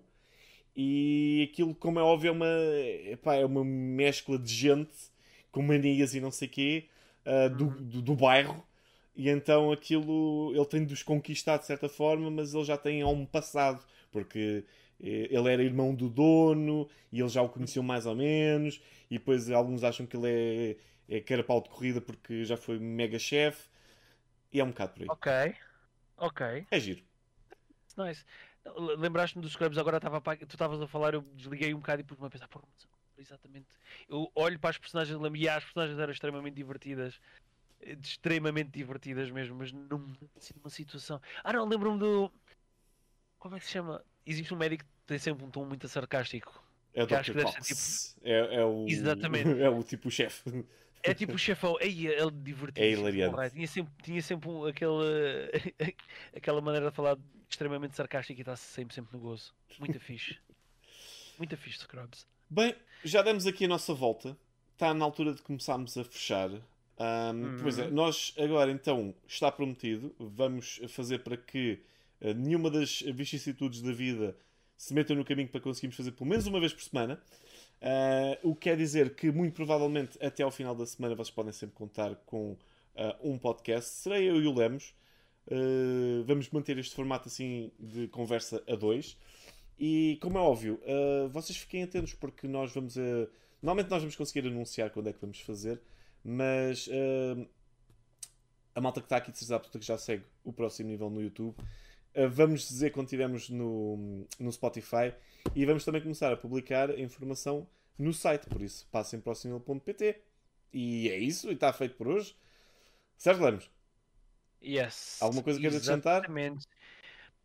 Não, muito mais. Acho que disseste tudo. Acho que a partir do momento em que está no Spotify fica.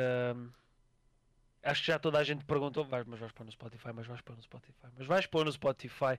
Já respondeste a... Ainda vou ter de perguntar, uh, perguntar a mim próprio como é que vai ser o visual e essas coisas, porque já estive a ler como é que se mete. Não é complicado, mas ainda deve ter os seus, os seus quês. Mas no, no que toca a Spotify será só áudio. É Não- só áudio, sim. Sim. Uhum. sim, sim, exatamente. Pronto, entretanto, eh, vamos tentar manter este formato mais direto, que é para ser a coisa mesmo com as calinadas todas, sim. tá bom? E para ficar logo acessível a todos os outros que queiram ver mais tarde, ou então, se calhar, houve alguém que entrou e durante 5 minutos disse: "Ih, não tenho tempo para ver isto agora. Vai ficar logo diretamente assim que isto acabar, É, presumivelmente. é. Só que no Spotify ainda demorará só, demorará só um bocadinho, porque o Daniel está a tratar desse tipo de coisinhas todas. Eu posso tentar ajudar no que posso. Uhum. Também nunca fiz a bola do Eu posso dizer que hoje não vai para o, para o Spotify, porque ainda tenho que perceber exatamente como é que é, fazer visuais, porque acho que aquilo pede os seus próprios visuais. Ah, ah, mas, mas sim, é, é isso. E temos de jantar também, né? Correto. E eu tenho uma fralda para trocar. é verdade. Pessoal, obrigado por terem estado aí. Tá- Nós estávamos literalmente à espera de zero pessoas e íamos estar aqui a falar para zero pessoas, ah, sem problema nenhum, porque a ideia é voltarmos a, ganhar o, o- o- ritmo. E vocês podem ver, as, lu- as luzes estão todas queimadas, ah, o som ainda não está 100% como deve ser, mas nós vamos começar a afinar as coisas e vamos voltar aqui então semanalmente para falar dos temas e para falar de coisas que andamos a jogar e andamos a ver e para falar um bocadinho também convosco. E é isso. Fiquem bem. Até ao próximo podcast. Vemos no próximo nível. Há tanto tempo já não dizíamos isto. Né? Vemos no próximo É nível, pessoal. verdade. E agora sim, vou fazer. Há bocadinho não fiz a, a entrada, mas agora vamos fazer a saída como deve ser. Ok? Vai ficar Tchau, assim. pessoal. Tchau, tchau.